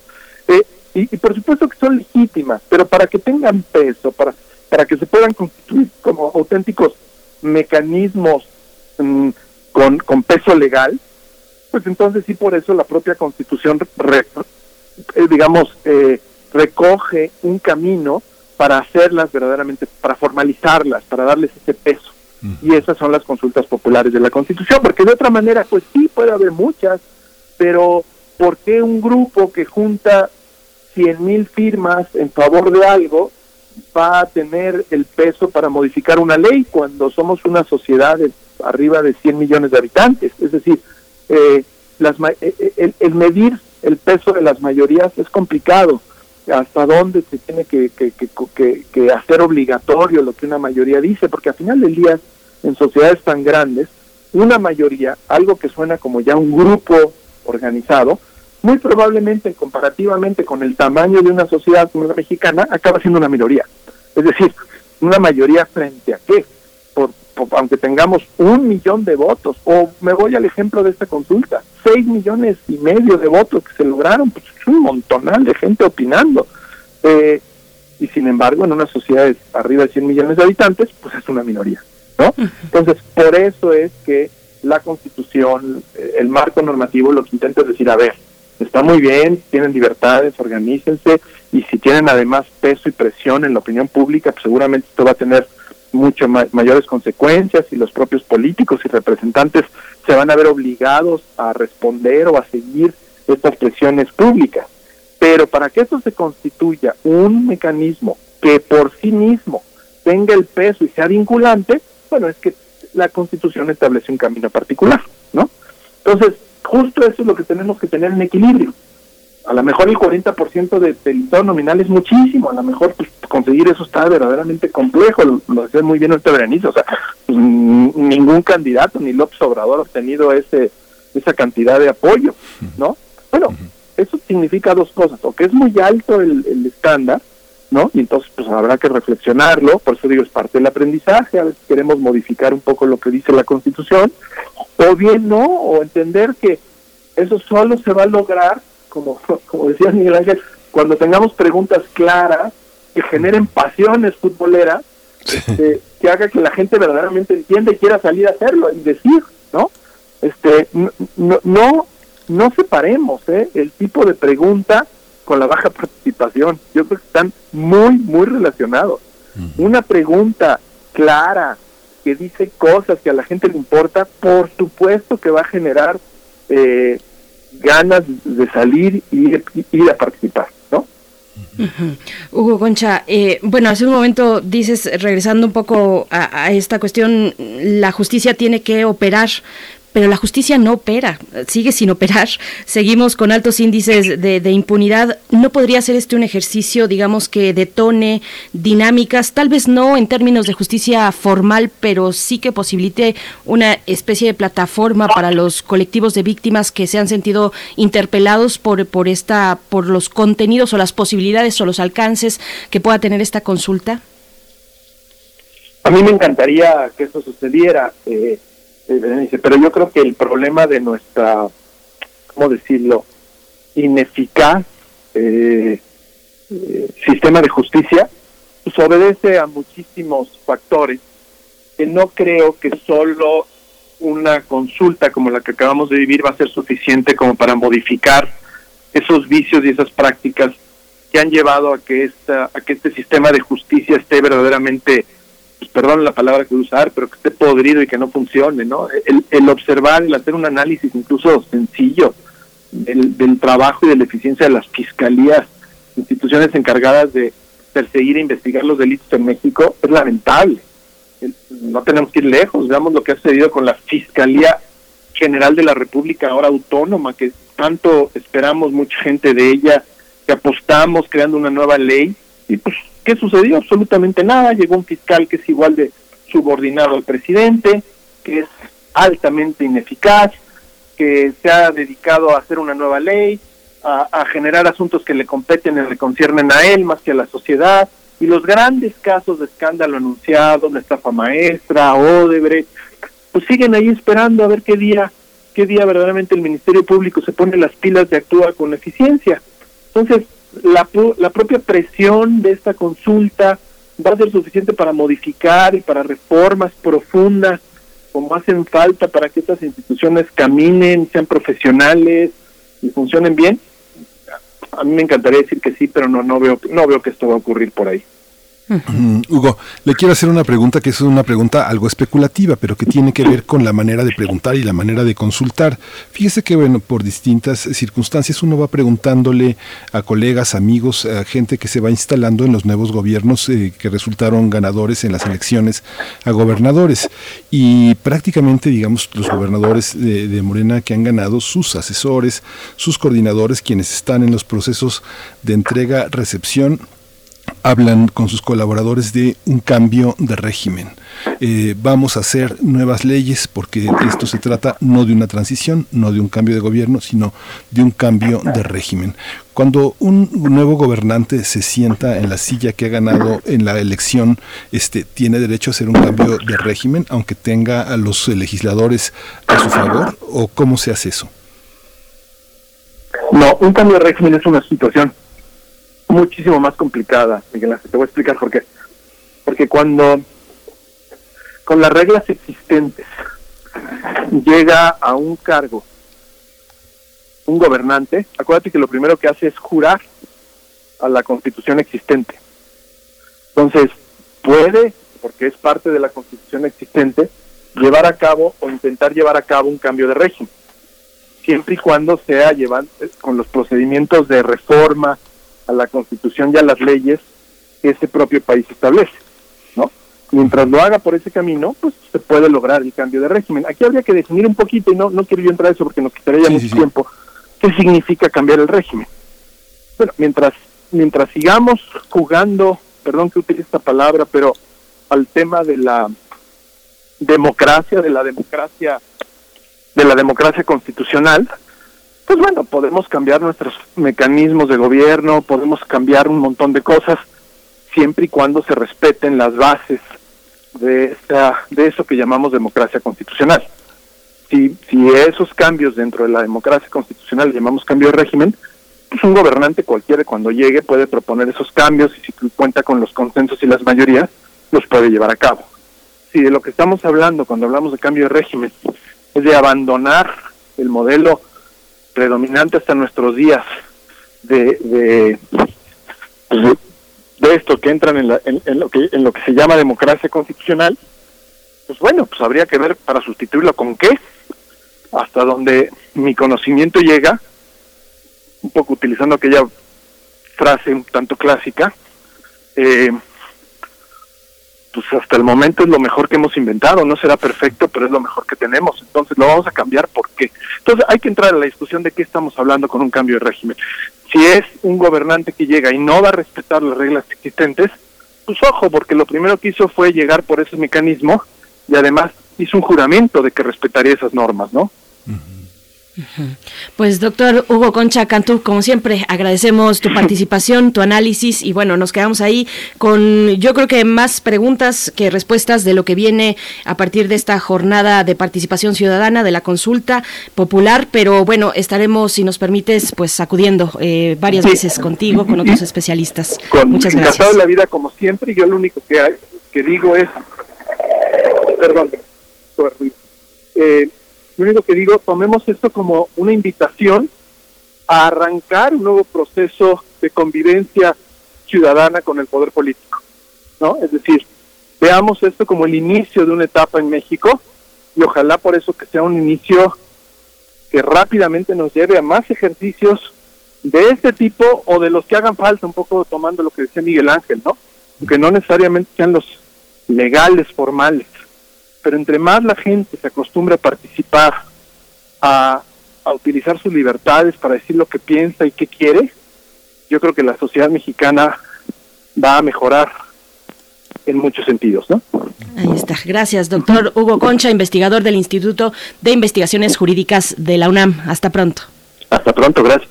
Gracias. Vamos a hacer un corte musical rápidamente. Se titula Chica Acuario. Uy, saludos a los Acuario. Ay, ay, los Acuario. Axel Fix y Goyo de Gano a cargo de esta canción.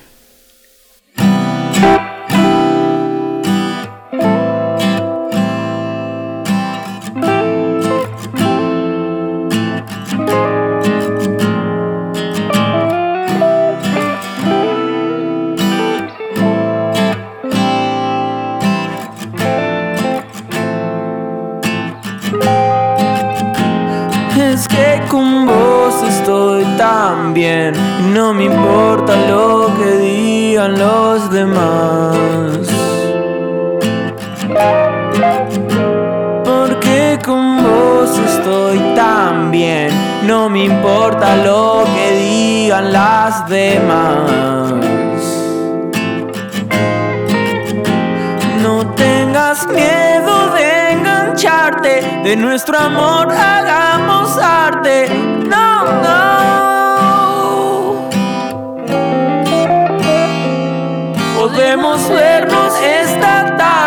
como una iglesia esto arde mi amor. Oh, oh, es que con vos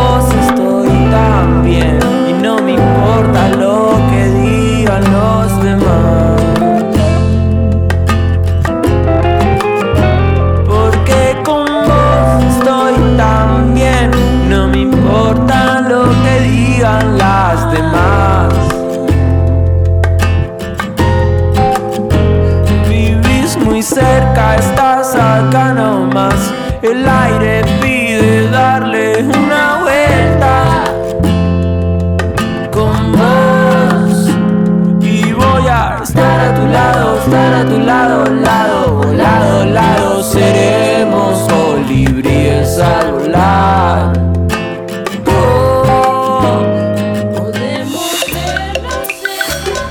movimiento. Hacemos comunidad. Nota del día. El Colegio de México llevará a cabo el diplomado en análisis y control de la corrupción a nivel subnacional con el propósito de contribuir a la creación y manutención de competencias para el desarrollo de acciones, investigaciones y políticas de integridad y anticorrupción técnicamente sólidas, efectivas y sostenibles en el tiempo. De esta manera se, presente, se, se, pretende que las y los interesados adquieran competencias de análisis e incidencia efectiva en torno al control de la corrupción a nivel subnacional en México, con la colaboración de académicos, activistas, miembros de la sociedad civil organizada, periodistas, líderes de opinión, servidores públicos y especialistas en integridad y anticorrupción. A diferencia de otros diplomados, el foco de este proyecto está fundamentalmente en los estados y municipios del país. Por lo tanto, se pretende acercar el conocimiento teórico y práctico de vanguardia al análisis de problemáticas específicas del ámbito subnacional, de tal manera que el estudiantado pueda generar mejores estrategias de acción e incidencia en el ámbito local y comunitario. Este nuevo diplomado en análisis y control de la corrupción a nivel subnacional se llevará a cabo del 6 de octubre de este año al 28 de mayo de 2022. Además, este programa en línea está abierto a todos aquellos interesados en temas relacionados con la corrupción. Eh, tendrá, tendrá este un formato flexible y pueden obtener un diploma con valor curricular al concluirlo con éxito, el 80% de la asistencia. Sí, el propósito, a propósito del diplomado auspiciado por el Colegio de México sobre corrupción, vamos a conversar sobre el combate a este flagelo en la actual administración. Hoy nos acompaña el doctor Fernando Nieto Morales, él es profesor e investigador en el Colegio de México, es doctor en sociología, maestro en ciencias sociales y del comportamiento y licenciado en política y administración pública. Bienvenido, Fernando Nieto Morales, muchas gracias por estar aquí. Buenos días. ¿Qué tal? Muy buenos días, un saludo. Gracias, doctor Fernando Nieto. Le pregunto, bueno, que nos comparta su visión sobre el panorama anticorrupción en México, eh, una de las batallas madre de este país en la vida pública, eh, en la vida política, doctor. Sí, sí, tienes toda la razón. A ver, eh, la corrupción ha sido desafortunadamente un problema que hemos venido acarreando durante ya mucho tiempo en este país que no es una cuestión eh, de hace 10 años, en realidad es una cuestión de, muy larga data, digamos, eh, y que además es, es, es, uno de los problemas que más preocupa a los mexicanos. En todas las encuestas, la corrupción siempre es parte de los, del top 10, digamos, de los problemas que más le importan a las personas. Ah, en algunos casos eh, hasta arriba, digamos, este, solamente por debajo de la inseguridad ciertamente es un problema importante, es eh, un problema además que fue eje durante las campañas políticas del 2018, que fue uno de los temas centrales de la agenda que llevó a la victoria a, López Obrador y que bueno, ahora ha sido pues un tema casi cotidiano de las, tanto de las conferencias del presidente como de eh, pues de los debates general, digamos, tanto en redes sociales como en la arena pública. Eh, sin embargo, digamos, eh, a pesar de que este tema ciertamente ha sido importante y que hemos venido hablando mucho de él, eh, me temo que hasta ahora un poco parece que no estamos avanzando mucho, estamos un poco empantanados. Hasta ahora, eh, a pesar, insisto, de los discursos y las buenas intenciones, parece que no hemos logrado abatir los índices de corrupción, eh, tanto por lo que se refiere a la percepción de corrupción, como a la experiencia propia de corrupción. Eh, los índices siguen siendo altos, eh, y no solamente en algunos casos siguen siendo altos, sino que además no hemos revertido un crecimiento en los últimos años. en términos de percepción, por ejemplo, eh, nueve de cada diez mexicanos siguen pensando que la corrupción ocurre frecuente o muy frecuentemente en México. Eh, los cambios que hemos tenido en indicadores internacionales, como el índice de percepciones de la corrupción, de transparencia internacional, han sido muy marginales, en realidad se explican más por cambios en otros países que por un desempeño propio. Y en el caso de la experiencia como tal de corrupción, es decir, la frecuencia con la que los mexicanos reportan que han participado eh, voluntariamente o no en actos de corrupción, particularmente en el contacto con autoridades públicas, eh, me temo que hemos visto un crecimiento de la tasa de prevalencia desde el 2013 eh, hasta el 2019, es decir, ya ha entrado este gobierno. Entonces, pues en eso estamos. Eh, insisto, tenemos un tema que es muy importante, tenemos muchos discursos, muchas buenas intenciones y sin embargo eh, pocos resultados. Y pues ahí están los datos. Doctor, hay una, hay una manera de abatir, la, de, de luchar contra la corrupción. Hay una corrupción que se, eh, eh, se, ejerce para salir adelante, para sobrevivir. Y hay, otra solo, y hay otra forma de corrupción que se ejerce para tener más, como una forma de voracidad. Y hay otra forma de corrupción que se ejerce para mantener el poder. Todo es lo mismo. Usted, hay mecanismos para generar un conocimiento de estas diversidades, de infringir la ley y de infringir la propia moralidad. Esa es una excelente pregunta, porque creo que uno de los grandes problemas que hemos tenido en el, en el enfoque que hemos adoptado para atender el problema de la corrupción es que tendemos a, ponerlo todo en la misma caja, en la misma cajita. Pensamos que la corrupción es un fenómeno unívoco y, y, nada puede ser más lejano de la realidad. En realidad, la, corrupción es un fenómeno complejo en distintos eh, niveles, no solamente en lo que se refiere a las motivaciones de todos los actos de corrupción, sino a la expresión misma de los actos de corrupción. Cuando hablamos de corrupción ponemos en, la, en, el mismo conjunto comportamientos tan diferentes como el soborno en, eh, servicios públicos, por ejemplo, colusión en las explicaciones, la creación de redes de empresas fantasmas o el nepotismo en el nombramiento de eh, servidores públicos. Todos estos fenómenos son en efecto corrupción, pero son fenómenos muy distintos entre ellos, con antecedentes y con dinámicas propias. Entonces, una primera cosa que tendríamos que estar haciendo en, en, de cara a un combate efectivo de la corrupción es así de esta, esa complejidad. Eh, otra cosa que deberíamos estar eh, distinguiendo, por cierto, también tiene que ver con eh, los, las diferencias y las asimetrías territoriales que hay. La corrupción que sucede en lugares como Cancún, por ejemplo, no, no necesariamente es la misma que sucede en la Ciudad de México o en Querétaro, que tampoco es necesariamente la que sucede en las aduanas o en las zonas fronterizas, por ejemplo. Entonces, creo que esa es una pregunta, es una, un punto importante. Tenemos que, eh, que, que, entrarle de lleno a esa complejidad. Ahora, la verdad es que es un poco decir cuáles son las causas, cuál es la solución en general, porque, insisto, cada uno de estos fenómenos tiene determinantes concretos que, que, pues hay que hay que reflexionar y hay que, hay que eh, pues dimensionar, digamos. Por eso, eh, por cierto, la, la existencia de este diplomado del Colegio de México en entrar a lo local, ¿no? eh, a, la dimensión cotidiana de la corrupción. Eh, hasta ahora creo que hemos visto la corrupción desde una perspectiva desde el centro, eh, un poco con la, con la, con la ilusión, creo yo, de que podemos eh, atender este problema con políticas de un solo cuño, que no atienden a las complejidades y a las asimetrías que tiene el territorio mexicano, creo que ese ha sido un error. Creo que tenemos que entrarlo desde, desde ese nivel, digamos, de la cotidianidad, de lo local, de, de, distintos aspectos. Y, y bueno, es, este, atendiendo a las múltiples causas. Sí, sí, doctor, doctor Nieto. Sí, no, bueno, decía, un sí. poco atendiendo eso las, las causas, ¿no? Este, sí. Porque también es otro de los problemas que tenemos en términos de combate a la corrupción. Hasta ahora nos hemos un poco dedicado a hacer dos cosas, eh, particularmente en lo que se refiere a esta última administración. Por un lado está esta política muy mexicana de, los grandes golpes, ¿no? De atender eh, la, corrupción, pues con estos ca casos eh, rimbombantes, ¿no? Le estoy pensando en Emilio Lozoya, por ejemplo, eh, como si la corrupción se resolviese simplemente metiendo personas a la cárcel, ya. Eh, y no en cambio atendiendo las condiciones que para empezar dieron lugar a las oportunidades de corrupción en primer lugar.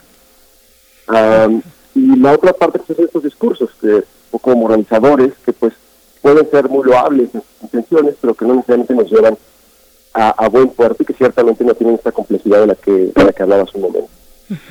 Eh, doctor Fernando Nieto, bueno, ha sido una travesía para nuestro país de muchos años. Hemos pasado por un sistema nacional anticorrupción que, bueno, pues no, no dio de sí lo que tenía que dar por múltiples razones, pero ¿qué, qué herramientas, con qué herramientas sí contamos, qué, qué sí tenemos después de tanto camino recorrido para echar mano de esas herramientas, de esas posibilidades eh, y poder hacer ese combate que ustedes focalizan en este diplomado hacia eh, el nivel subnacional, es decir, los estados, lo local, los municipios, doctor Nieto? Pues déjame decir, primero tenemos dos cosas que, no son nada triviales. Primero tenemos información y segundo tenemos experiencia. A pesar de que eh, los resultados no han sido los mejores en muchos casos, hemos aprendido mucho, tenemos varios diagnósticos, eh, algunos muy puntuales, sobre cómo se expresa el problema de la corrupción en distintos estados, municipios del país. Eh, en distintos tipos de sector y, eh, y, eso es importante, digamos, información que nos permita diagnosticar y entender las causas de un fenómeno complejo es una cosa importante. Tenemos además momentos muy buenos, eh, algunos producidos por el INEGI, por ejemplo, que no necesariamente hemos aprovechado, creo yo, en, como, como deberíamos. Pero bueno, es un primer insumo que tenemos, información.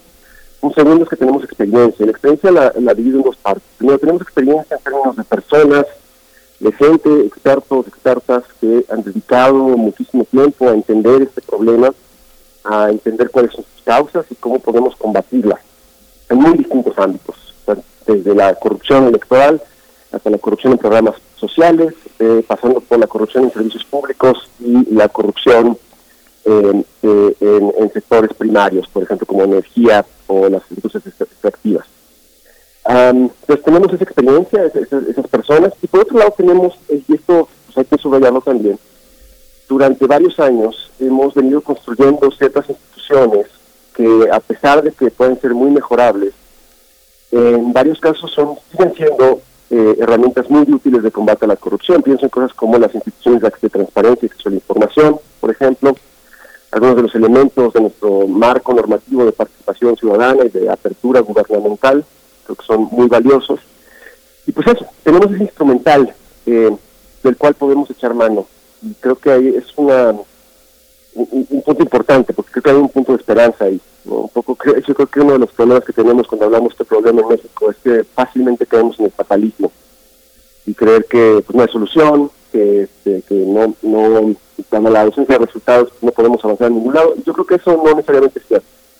Creo que hay está, estos recursos que se pueden utilizar y creo que también ha habido experiencias puntuales de, éxitos, eh, algunos casos muy menores, pero bueno, éxitos puntuales que vale la pena también documentar, rescatar y, y, si se puede extrapolar a otras a otras geografías.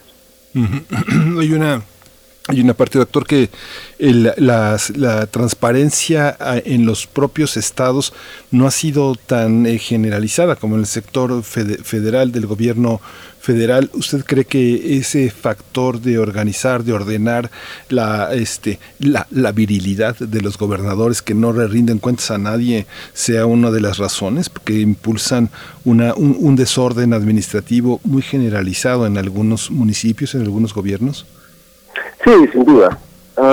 digamos, eh, en, buena medida, en muchos lugares de la República, el poder público a nivel local sigue ejerciendo sin muchos contrapesos, eh, donde muchas de estas instituciones que deberían de, ser controles eh, para el ejercicio discrecional del poder, incluyendo desde luego los actos de corrupción, pues han sido instituciones que han sido bloqueadas, protestadas, o que, eh, o digamos, a las cuales no se les ha dado el cauce que esperamos.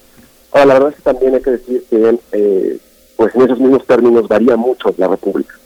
Hay, hay, lugares donde esas instituciones funcionan relativamente bien, algunas donde no. y, y, sí, pero bueno, para responder a tu pregunta, sí creo que hay un problema ahí, digamos, eh, al cual le tenemos que entrar.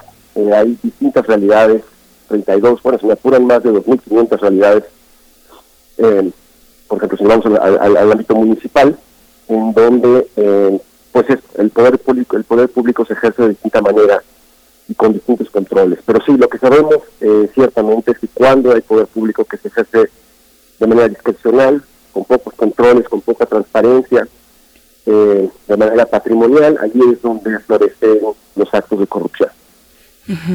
Doctor Fernando Nieto Morales, bueno, nos vamos acercando al cierre y al momento de preguntarle sobre este diplomado, sobre las condiciones eh, eh, de este diplomado en análisis y control de la corrupción a nivel subnacional, preguntarle pues quiénes pueden participar, cuáles son las fechas de duración de este diplomado, eh, usted como responsable académico que nos comente también cuál es la modalidad ahora que nos encontramos pues en estos todavía tiempos pandémicos, por favor, doctor Nieto. Claro. Sí, eh, a ver, el diplomado está pensado completamente en línea. Es un diplomado que incluye una modalidad sincrónica de clases en línea, con videos asincrónicos, todo tipo de materiales adicionales que hemos eh, eh, diseñado en conjunto con expertos, expertas en materia de transparencia, integridad pública, pero también con artistas, diseñadores, de tal manera que podamos, pedagogos, perdón, que podamos crear una experiencia atractiva, flexible, que desde luego atienda acceso a los retos del de, momento que vivimos, pero también eh, pues que sea flexible para aquellas personas que tienen agendas apretadas, que no necesariamente pueden venir a la Ciudad de México a hacer un diplomado, eh, sino que eh, se puedan dedicar a, desde sus comunidades, por ejemplo, sus municipios, que puedan cursar este diplomado y lo pueden hacer completamente a distancia y a ritmo propio. El diplomado está pensado para un público amplio. Ciertamente el público que más nos interesa son funcionarios públicos, eh, eh, miembros de la sociedad civil, de los comités de participación ciudadana, los sistemas estatales anticorrupción, de funcionarios municipales, de las alcaldías y eh, pero también está dirigido para, eh, digamos, los ciudadanos en general, las personas que estén interesadas en estos temas, que quieran aprender a diseñar intervenciones, que quieran aprender a, documentar evidencias como base de estas intervenciones. Eh, y esto, bueno, pues eso puede ser para eh, estudiantes, académicos, investigadores, periodistas, empresarios, por ejemplo, o gente que esté interesada en general en, en, en, enterarse de estos temas, que quiera convertirse en un agente de cambio en torno inmediato y bueno, pues esto abre las puertas para, para, para muchas personas. El diplomado no supone conocimientos previos en la materia, eh, supone hacer una experiencia, eh, de aprendizaje que fuese de especialización profesional, pero que no necesariamente demandase eh, conocimientos jurídicos, por ejemplo, o, organizacionales o sociológicos en la materia. Todo esto se proveerá, es un diplomado que tiene cinco módulos, eh, insisto, tenemos un cuerpo docente muy, muy nutrido, la verdad que estamos muy orgullosos de esto, son expertos, expertos todos eh, reconocidos eh, doméstica e internacionalmente, muchos de ellos. Y, bueno, eh, nada, la, la, invitación está abierta para todos los que estén interesados en estos temas. Eh, yo creo que es un, un buen momento para recuperar, para volver, a dotar a este tema de un cariz técnico que, que mucha falta le hace. Sí.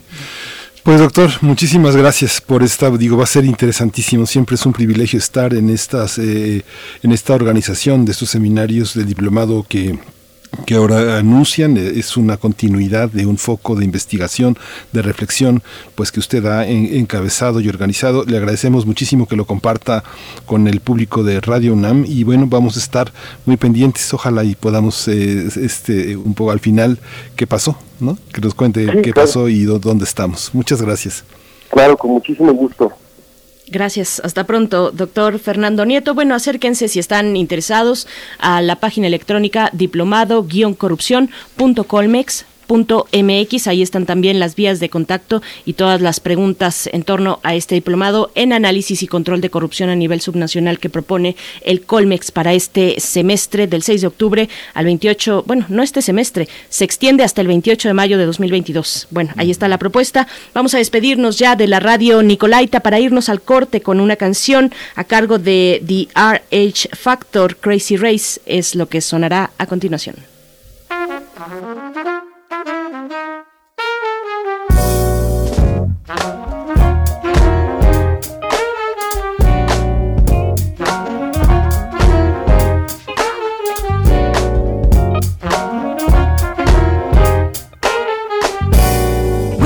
Get up on this thing. The time is now. What you waiting for? It's time for you to get up and show the world what we have in store. Some people had to stand in line to get up in this place. Time is surely hard. Pick up your guard in this crazy race. We about to get up on this thing. The time is now. What you waiting for? It's time for you to get up and show the world what we have in store. Some people had to stand in line to get up in this place. Time is surely hard to pick up your guard in this crazy race.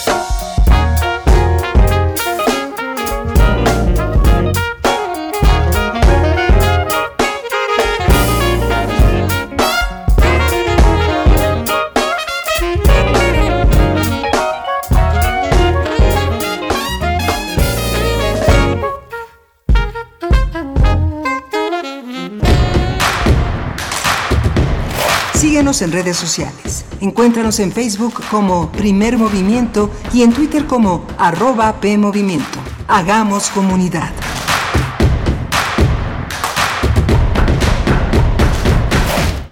En la consulta popular del 1 de agosto, nuestras vecinas y vecinos contarán y clasificarán nuestras opiniones. Ellas y ellos son capacitados por el INE y son parte de la cadena de confianza que da certeza a los mecanismos de participación ciudadana. Gracias a la labor voluntaria de las y los funcionarios, podemos conocer el porcentaje de participación y el sentido de la opinión de la consulta popular. Conoce los resultados en la página de INE.mx. Celebremos la democracia. INE. La maestra nos dijo que ya empezó la temporada de lluvias y ciclones tropicales y también que pueda haber inundaciones, tormentas y hasta huracanes. Podemos enfrentar riesgos a la infraestructura y a nuestra seguridad. Recuerda tener una mochila de emergencia con tus documentos personales, atender las indicaciones de las autoridades y no cruzar ríos ni cuerpos de agua. Infórmate sobre las condiciones meteorológicas. Con agua y el Servicio Meteorológico Nacional te informan por tu seguridad. Con agua. Gobierno de México.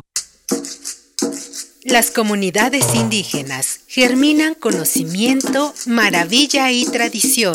Son el México profundo, el presente donde hilan un collar de flores. Xochicóscat, collar de flores, con Mardonio Carballo, lunes 10 de la mañana por Radio UNAM. Experiencia sonora.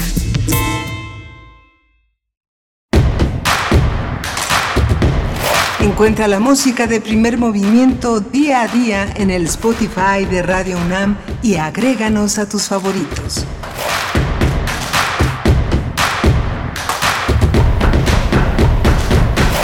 Hola, buenos días. Ya son las 9 de la mañana con dos minutos. Estamos en el centro del país, en Adolfo Prieto 133. Socorro Montes está en los controles técnicos en la cabina, allá en presencial. Eh, gracias, Socorro Montes, por toda esta, por todo este compromiso, así como Violeta Berber en la asistencia de producción y Frida Saldívar, que pues que no bajan la guardia, pero tampoco dejan de asistir, de estar presentes en esta en esta aventura de trabajar diariamente en la radio, frente a la cabina, frente a la, consola que es necesario operar junto con todo el personal, ingenieros, locutores de Radio UNAM. Está mi compañera Berenice Camacho del otro lado del micrófono. Berenice, buenos días. Buenos días, Miguel Ángel, Miguel Ángel Quemain. En este martes 3 de agosto ya vamos por nuestra tercera hora. Tendremos en algunos momentos, en unos momentos más, pues una conversación con un periodista, eh, pues que eh, puede, tiene, tiene, digamos, una trayectoria ya de varias décadas, eh, un trabajo sólido en el periodismo eh, y ahora un proyecto independiente. Julio Hernández, Julio Astillero, también lo conocemos así por su columna El Astillero, pero, pero estará con nosotros comentando y conversando acerca de la situación del periodismo independiente, la convergencia de géneros y la situación del periodismo actual en el contexto pues de este proyecto político que encabeza el presidente Andrés Manuel López Obrador y de muchas otras cuestiones. Así es que bueno, estaremos en compañía de Julio Hernández, periodista, escritor, columnista de la jornada, conductor de Astillero Informa. En unos momentos, Miguel Ángel, pues se antoja eh, de verdad con muchos temas importantes a la mesa para, para conversar con Julio. Sí, es, muy interesante la continuidad. Quien haga después, como lo hace Frida Saldívar, una antología de los recorridos en primer movimiento, se dará cuenta del compromiso, de la pasión, del interés que de la necesidad de tratar el tema del periodismo independiente es uno de los grandes desafíos en estas eh, transiciones de gobierno, en esta cuarta transformación en los gobiernos eh, del país, en la ola de violencia que asola, que persigue, que asesina periodistas que persiguen la verdad, que buscan eh, mejorar la situación de su entidad, de su municipio, de su país y que finalmente eso se paga, se ha pagado muy caro en este país que organizaciones internacionales lo han calificado como pareciera que estamos en una situación de guerra. Quien observara México de lejos por la muerte de sus periodistas, de sus reporteros, pensaría que eh, algo muy malo, muy violento sucede en nuestro país y es muy contrastante con los climas, con la gobernabilidad, con la democracia que está todos los días en juego, creciendo con sus bemoles, pero presente. Y bueno, Julio Hernández forma parte de ese concierto periodístico que hacemos todos los días, desde la radio pública, desde los medios independientes, pequeños, modestos, muy locales, desde las radios eh, comunitarias que tienen muy poquitos, eh, muy poquitos eh, radioescuchas, pero que son tan significativos porque gracias a la radio, gracias a los medios, orientan su vida, su vida cotidiana, sus decisiones políticas, Berenice. Así es, y bueno, tendremos estos eh, enfoques en una en nuestra mesa del día eh, en unos momentos más durante esta hora. Y, bueno también cambiando de tema varios comentarios que nos han llegado por nuestro aniversario del día de mañana. Mañana 4 de agosto primer movimiento cumple siete años de transmisiones aquí en Radio UNAM de haber nacido como un proyecto pues que apostó por una manera distinta de acompañarles a ustedes cada mañana desde la radio pública desde la radio universitaria y tenemos ya varias participaciones el día de mañana, el día de mañana eh, subiremos a nuestras redes sociales y aquí mismo al aire comentaremos pues los resultados de la tómbola, de la tómbola que hemos de realizar eh, para pues eh, sortear digamos a los ganadores de estos de cada uno de estos cinco paquetes de libros que nos regala, que les regala a ustedes a la audiencia de primer movimiento libros UNAM. Ya saben, tienen, les comento, si no lo saben, la dinámica, tienen que ir a las redes sociales, compartir una foto o una anécdota, un comentario que mm, dé cuenta de lo que hemos vivido juntos, ustedes y nosotros. Así es que, bueno, y, si, y puede ser las dos, también por supuesto el comentario y la foto, si, si han asistido a alguna celebración, si nos han visto en alguna feria de libro, en fin, eh, envíenos ese eh, ese comentario o esa fotografía etiquetándonos. Es la manera de, hacerlo, etiquetándonos. Tienen que seguirnos en redes sociales, por supuesto. Y también etiquetando a Libros UNAM, arroba Libros UNAM. Mañana tendremos los resultados de la tómbola en un video que también se publicará en nuestras propias redes sociales para que se vea que todo se da con total transparencia. Así es que, bueno, ahí está la invitación para seguir festejando un aniversario que nos toma en estas condiciones de distancia, pero de cercanía humana aquí en primer movimiento, que es la propuesta que tenemos eh, para ustedes, Miguel Ángel. Y pues nos vamos, si no tienes otra cuestión, a la poesía. Con la poesía, vámonos. Vamos a la poesía. Primer movimiento. Hacemos comunidad. Es hora de poesía necesaria. La poesía necesaria aquí en primer movimiento. Bueno, el escritor guerrerense Julián Herbert nació en 1971 en Acapulco, en el puerto de Acapulco, aunque él es saltillense por elección personal, así dice. Y bueno, es también músico, además de escritor, eh, de narrador, de poeta, es músico, es profesor y promotor cultural.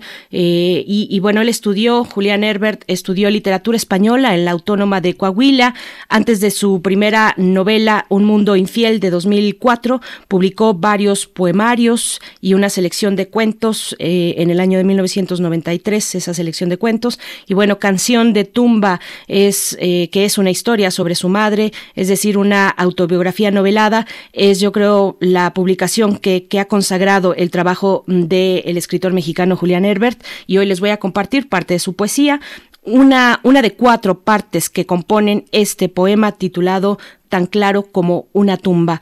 Es una de cuatro partes, pues por el tiempo que nos limita los tiempos de la radio, pero eh, vale mucho la pena acercarse al poema completo. Vamos con la poesía. Una esfera lúcida, viento, colibríes, esquizofrenia atravesando las montañas. El bosque a donde fuimos, acerrín de alto voltaje derramado en la niebla, mas sin fulminación, tan todo tan claro como una tumba a ras de aurora. Vine a morir, farsa backpack, pasa un camión destartalado en el ojo de un hongo alucinógeno y tú te reíste y quitaste con tus uñas las bacterias, pedacitos de piel muerta en mi cara, una esfera lúcida, un cántaro de espanto comido este comido este derrumbe, espié la lentitud, la arboleda desnuda como una sílaba al entrar en su baño, Vi más abajo las cenizas de otra sílaba adulterada, ojos de éxtasis, las hojas calcinadas, una hipodérmica vacía de cielo en su mano.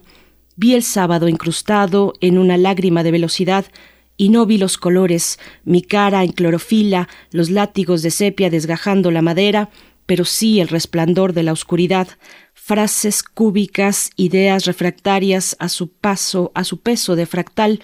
Vi también unas violetas, me consolaron cuando estábamos allá.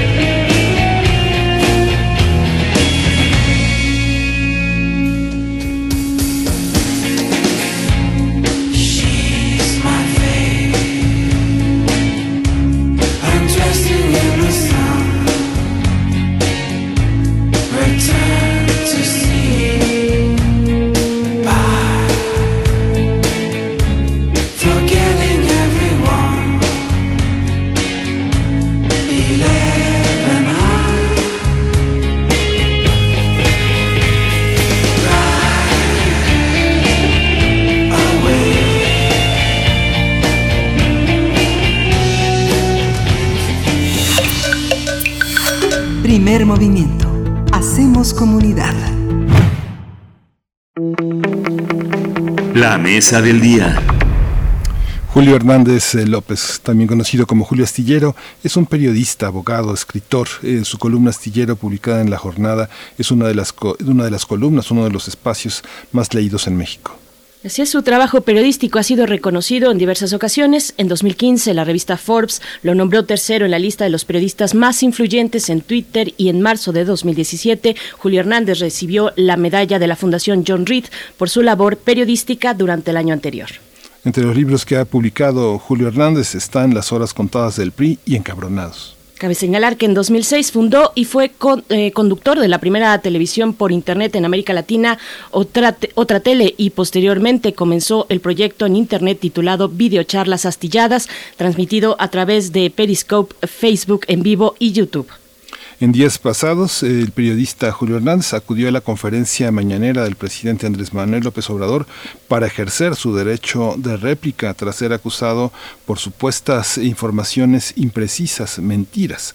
Julio Estillero calificó el ejercicio de quienes quieren las mentiras como desproporcionado, sin fundamento y sin la autoridad periodística correspondiente. Bien, pues vamos a conversar esta mañana sobre el periodismo independiente en México, su situación actual y también eh, el recorrido de un periodista con una larga trayectoria como lo es Julio Hernández, Julio Astillero, periodista, escritor, columnista de La Jornada, conductor de Astillero Informa, que nos acompaña en esta mañana aquí en Primer Movimiento. Julio Hernández, bienvenido, qué gusto eh, encontrarnos en este espacio. Gracias por aceptar esta invitación. Gracias a ustedes, gracias a la audiencia para mí es un gran gusto, un honor estar en eh, las frecuencias informativas de Radio UNAM y en particular en su programa. Así es que buen día a todos y a la orden. Muchas gracias, Julio. Pues ha sido un fundador de muchos proyectos que le han dado mucho a mucha gente. Ahora eh, la lucha es eh, generar un espacio que cada vez tiene más, eh, más, más escuchas, más seguidores, más lectores y todo es gracias a la credibilidad, a la, a la honradez periodística. Cuéntanos en qué momento un periodista decide fundar un medio y cobijar y pensar en el futuro, no solo en el mismo, sino en el periodismo. Cuéntanos un poco cómo, cómo está construido este astillero Informa. Sí, gracias, Miguel Ángel. Pues eh, La verdad es que en términos generales creo que los periodistas debemos ir adaptándonos a las eh, novedades y a las necesidades tecnológicas.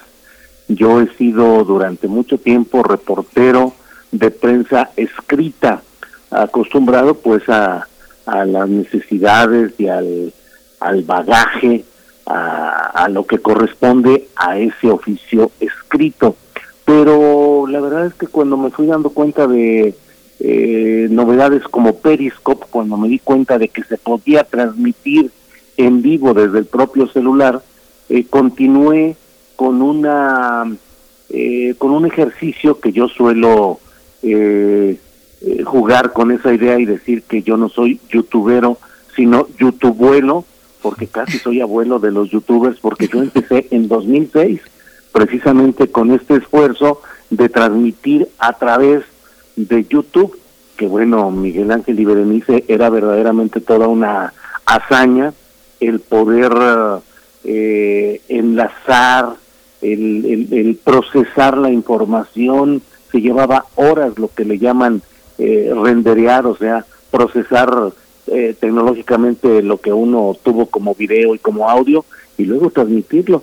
Entonces, la verdad es que creo que el periodismo tiene que adaptarse a nuevos tiempos y en ese sentido, pues yo he creado este espacio que se llama Astillero Informa, que lo hice después de que estuve como director editorial de Radio Centro y conductor de programas en radio y en televisión en ese propio grupo empresarial, del que salí por un distanciamiento respecto a la manera como se iban manejando las cosas ahí y opté por crear de inmediato, renuncié un viernes y el lunes siguiente ya estaba junto con mi hijo Julio Alejandro, estábamos ahí metidos en con un burro de planchar como plataforma de la computadora y con lo básico, eh, pues nos decidimos a, echar para adelante ese proyecto y afortunadamente eh, pues lo hemos sostenido y ha podido eh, sostenerse, avanzar sin concesiones al amarillismo ni a la imprecisión periodística, es decir,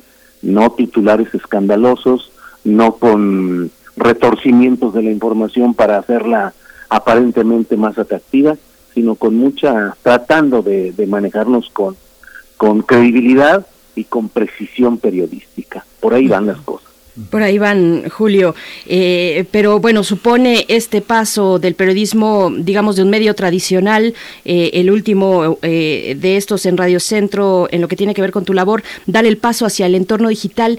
¿Qué, bondades, qué posibilidades, pero también qué desafíos tiene para un periodismo, periodismo como el que realizas y en general para el periodismo independiente en México y que, y que en el mundo también se ha volcado pues hacia ese otro medio, el digital? ¿Cómo lo ves? ¿Cómo lo ves desde tu experiencia cotidiana, Julio Hernández? Sí, pues eh, eh, ofrece la, la enorme perspectiva, la enorme ventana de poderte eh, conectar con una audiencia amplia, en, pues digo virtualmente en todo el mundo, no porque realmente en todo el mundo estén deseosos de ver el programa que uno haga, pero las posibilidades de verlo están en todos lados. Entonces, eso es una gran ventana, eh, el asomarnos a las um, eh, a, los requerimientos técnicos, pues es también todo un reto, sobre todo cuando uno proviene de un ejercicio periodístico largo con un estilo tradicional, digamos.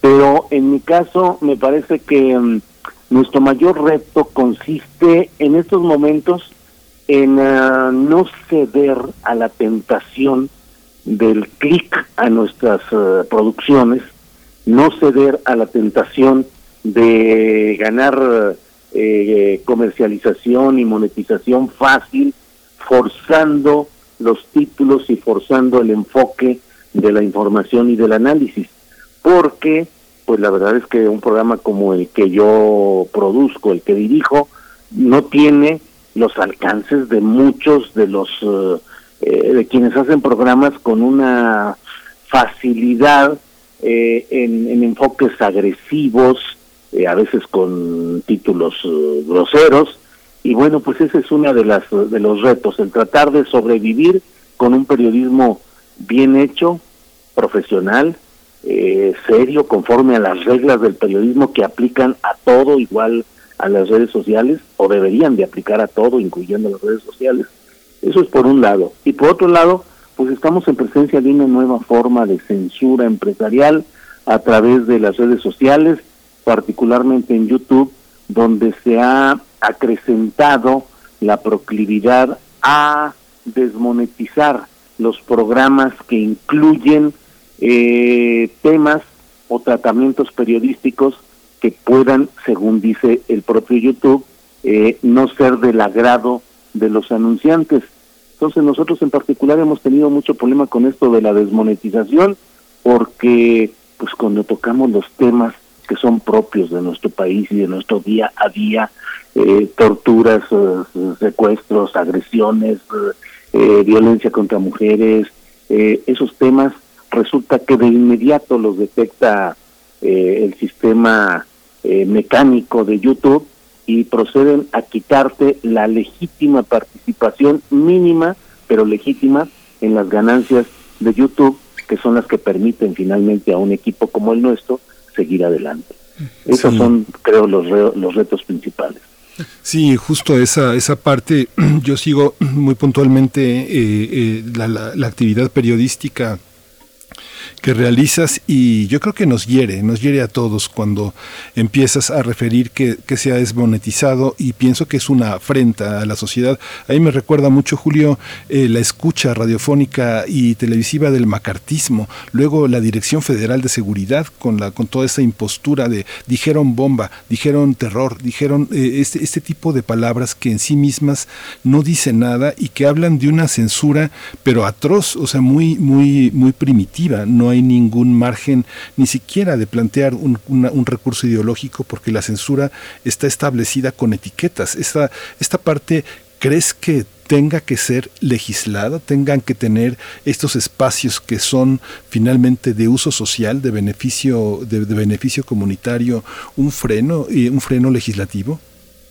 Sí, estoy totalmente de acuerdo en que deben existir eh, actos legislativos que protejan el interés público de la comunicación a través de empresas que son privadas, ciertamente, como son privadas las empresas eh, de la mayoría de los medios de comunicación eh, tradicionales o convencionales, pero el que sean ejercidas por particulares con su propio dinero no hace que estén exentas de la obligación de atender al interés público. Pero hoy estamos en presencia de un poder eh, mundial, de un poder mundial de control del suministro de información y con ello de los contenidos y de la orientación ideológica y política que se pretende dar al mundo entero, estamos en presencia de ese poder de los grandes eh, eh, consorcios que lo mismo son capaces de censurar al presidente de Estados Unidos, así este sea el impresentable e indefendible Donald Trump, que, que pueden censurar cotidianamente el ejercicio periodístico, además con, con una eh, pues una doble vara de medir terrible, porque al mismo tiempo que censuran programas como el que eh, encabezo o dirijo yo, pues al mismo tiempo eh, uno puede ver en las redes sociales eh, actos atroces de salvajismo delincuencial, de promoción de narcocorridos y de vulgaridades sin fin a las cuales eh, no hay absolutamente ningún ningún freno, pero los ejercicios eh, eh, periodísticos o informativos que afectan ese esquema de control y de dominio mundial, pues eso sí los van suprimiendo, cancelando y condenando al retirar los fondos legítimos de, de comercialización, pues condenarlos a, a su extinción, a, al retiro, a, a rendirse y a decir, pues ya no, no hay manera de seguir adelante, ahí dejamos el asunto. ¿Cómo, ¿Cómo se planta Astillero Informa, eh, Julio, en, en este contexto político específico que nos ha traído la 4T? ¿Cómo, cómo se ejerce ese adjetivo de, de independiente en, en nuestra profesión? Eh, hay que decirle al, a la audiencia que esta entrevista, Julio Miguel Ángel, se acordó previamente a tu visita, Julio, a Palacio Nacional eh, en la conferencia matutina del presidente pero lo que ahí vimos mm, me parece que nos sirve como ejemplo de mucha dignidad desde, desde el oficio, sin ánimos salameros, Julio, eh, pero creo que era necesaria esa postura donde le dices al presidente, presidente, nosotros tampoco somos iguales. ¿Cómo se ve desde tu espacio, desde tu oficio hoy actualmente el periodismo eh, independiente, Julio Astillero? Sí, es un tema interesante, como todo lo que hemos estado hablando y, efectivamente esta entrevista la hablamos y la concertamos mucho antes de esta de este momento del miércoles pasado. Eh, a mí me parece que el periodismo tiene que seguir cumpliendo con su función de seguir analizando, escudriñando y denunciando los hechos irregulares que cometa el poder público en sus diferentes etapas y con diferentes nombres y apellidos. Obviamente, quien esté en el poder debe de mantener un umbral de tolerancia al ejercicio crítico del periodismo. Uno como periodista puede desde luego tener eh, sus simpatías ciudadanas, votar por quien desee y, e incluso desde mi punto de vista participar en actividades cívicas que correspondan a su ideología, a su forma de ver eh, el mundo y sus circunstancias pero en el ejercicio de un periodismo que realmente esté ejerciéndose con seriedad y con puntualidad, pues hay que abordar los temas del poder. Y en este caso específico del que hablamos, mi visita el miércoles pasado a Palacio Nacional, pues fue eh, señalar que no todos los periodistas somos iguales, porque me parece que dentro de la manera como el presidente de la República enfoca sus baterías eh, de críticas al periodismo, pues me parece que hay contradicciones fuertes, porque la crítica se enfoca a ciertos medios a los cuales además se le termina dando gran relevancia y gran exposición pública desde la misma mañanera. Y por otra parte se mantiene una relación política y empresarial muy ventajosa para los grandes dueños de las grandes cadenas de televisión abierta en México, hablo Televisa, Televisión Azteca, Imagen, hablo de Carlos Slim, que también tiene su propio eh, portal de Uno TV, y creo que eso es una equivocación. Me preocupa que no haya una política definida de comunicación social en este gobierno y que todo se centre en la figura del presidente en sus conferencias mañaneras. Y por otro lado, pues me preocupa que se llegue a los extremos, como en mi caso fui a denunciarlo y a demostrarlo, de tachar de mentiroso a un periodista como yo, eh, que no es porque yo merezca estar exento de una acusación cuando cometa una falta o una mentira, que en caso de mostrarla, pues yo me disculparía inmediatamente y la aceptaría. Pero aquí hay, es necesario también decir que en México hay un muy buen periodismo de investigación, de jóvenes reporteros que están haciendo grandes cosas y no todo se reduce al catálogo de periodista, de periodismo sucio, convenenciero y adosado al poder, como ha practicado otra parte. Eh, y en el caso nuestro, pues la verdad yo lo veo Radio Educación, Radio UNAM, eh, revistas como Proceso, diarios desde luego como La Jornada, eh, pues hacemos otro periodismo, no somos iguales a los otros y no es eh, eh, correcto ni justo que traten de meternos también en el mismo cesto. Yo defiendo el que no todos los periodistas somos iguales. Hay una hay una manera de construir. Nosotros todo el tiempo, eh, porque tenemos una fonoteca, eh, Julio, como lo sabes, porque tenemos eh, un podcast, tratamos de que lo que hacemos aquí y sabemos que tiene una perdurabilidad, pero cuando vemos un espacio independiente como el que has conseguido, prácticamente la hondura, la profundidad, tiene ese carácter que, este, que el periodismo lucha contra la fugacidad de las opiniones ligeras, de la coyuntura que se agota al día siguiente. Decía Ortega y Gasset que no había nada más viejo que el periódico de ayer, pero la constancia, la hondura permite profundizar. ¿Cómo, cómo construir el equilibrio entre la eh, declaración de un funcionario y la declaración de un intérprete, de un lector de la realidad? Ayer veía la entrevista que hiciste a Lorenzo Córdoba. Lorenzo Córdoba entra en un momento justo, digamos, no es un cliente permanente en el espacio que tú tienes, sino los funcionarios entran muy poco a poco en momentos muy coyunturales. ¿Cómo decidir? ¿Cómo decidir eso? ¿Cuándo debe hablar el poder, la voz pública de un funcionario para para discutir, para ser un interlocutor de verdad. Sí, eh, estamos, eh, el periodismo mexicano está muy acostumbrado a la declaración de los funcionarios, de los servidores públicos, y eso ha convertido eh, este ejercicio de entrevistas en una especie de mm, complacencia con lo que dice el entrevistado. Eh, pero por otra parte me parece que hay momentos en los cuales eh, coyunturales como este de lo que señalas de la entrevista con Lorenzo Córdoba, en la cual desde mi punto de vista estaba aportando información muy interesante, particularmente a mí me llamó mucho la atención los adelantos que dio respecto a cómo podría ser la el próximo ejercicio de la revocación de mandato presidencial, que sería en marzo del año que entra. Entonces yo creo que uno debe proporcionar la información que sea eh, adecuada, correspondiente al momento específico en el cual se esté hablando.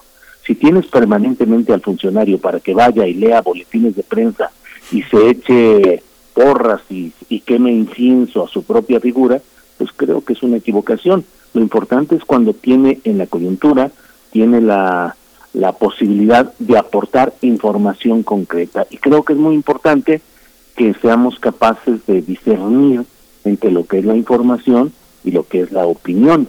La información que nos ayuda a entender los hechos, pues no con la objetividad, porque desde mi punto de vista ese concepto no existe ni puede existir en el periodismo, pero sí con el mayor equilibrio y con el mayor apego a la veracidad esa información. Y por otra parte, la opinión que pueden ejercer eh, especialistas, eh, periodistas y el propio conductor o conductores de los programas cuando las circunstancias así lo propician. Julio Hernández, bueno, ahora que mi compañero Miguel Ángel Quemain mm, dice, menciona y así los define los clientes no frecuentes, hay otros que sí son frecuentes, que llamamos colaboradores y eh, Astillero Informa también se integra y se nutre de esas otras voces que cada día eh, tiene mesas distintas, pero con colaboradores fijos, pues, que van rotando a lo largo de la semana. ¿Qué decir de, de esas otras voces? ¿Cómo dialoga el espacio que has construido con sus, cómo dialoga con sus colaboradores, qué tipo de reflejo, digamos, en términos de análisis y de información se vierte ahí con estas participaciones, un poco hablando de lo que también significa Astillero Informa, eh, además de tu propia figura y trayectoria como periodista, Julio.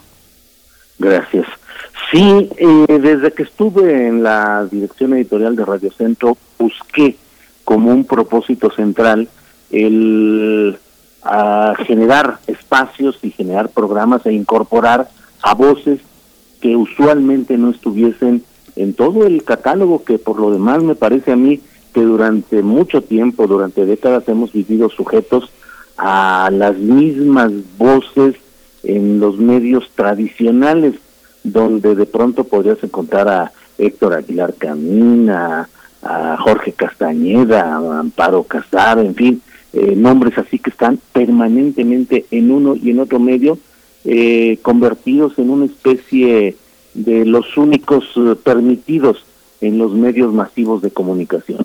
Entonces me esforcé en dar, en generar espacios que pudieran, en los que pudieran incorporarse este tipo de colaboradores, y de hecho los mismos con los que estaba en Radio Centro yo en mi programa, son los mismos que en términos generales se trasladaron al programa de las redes sociales, el programa de YouTube de Astillero Informa.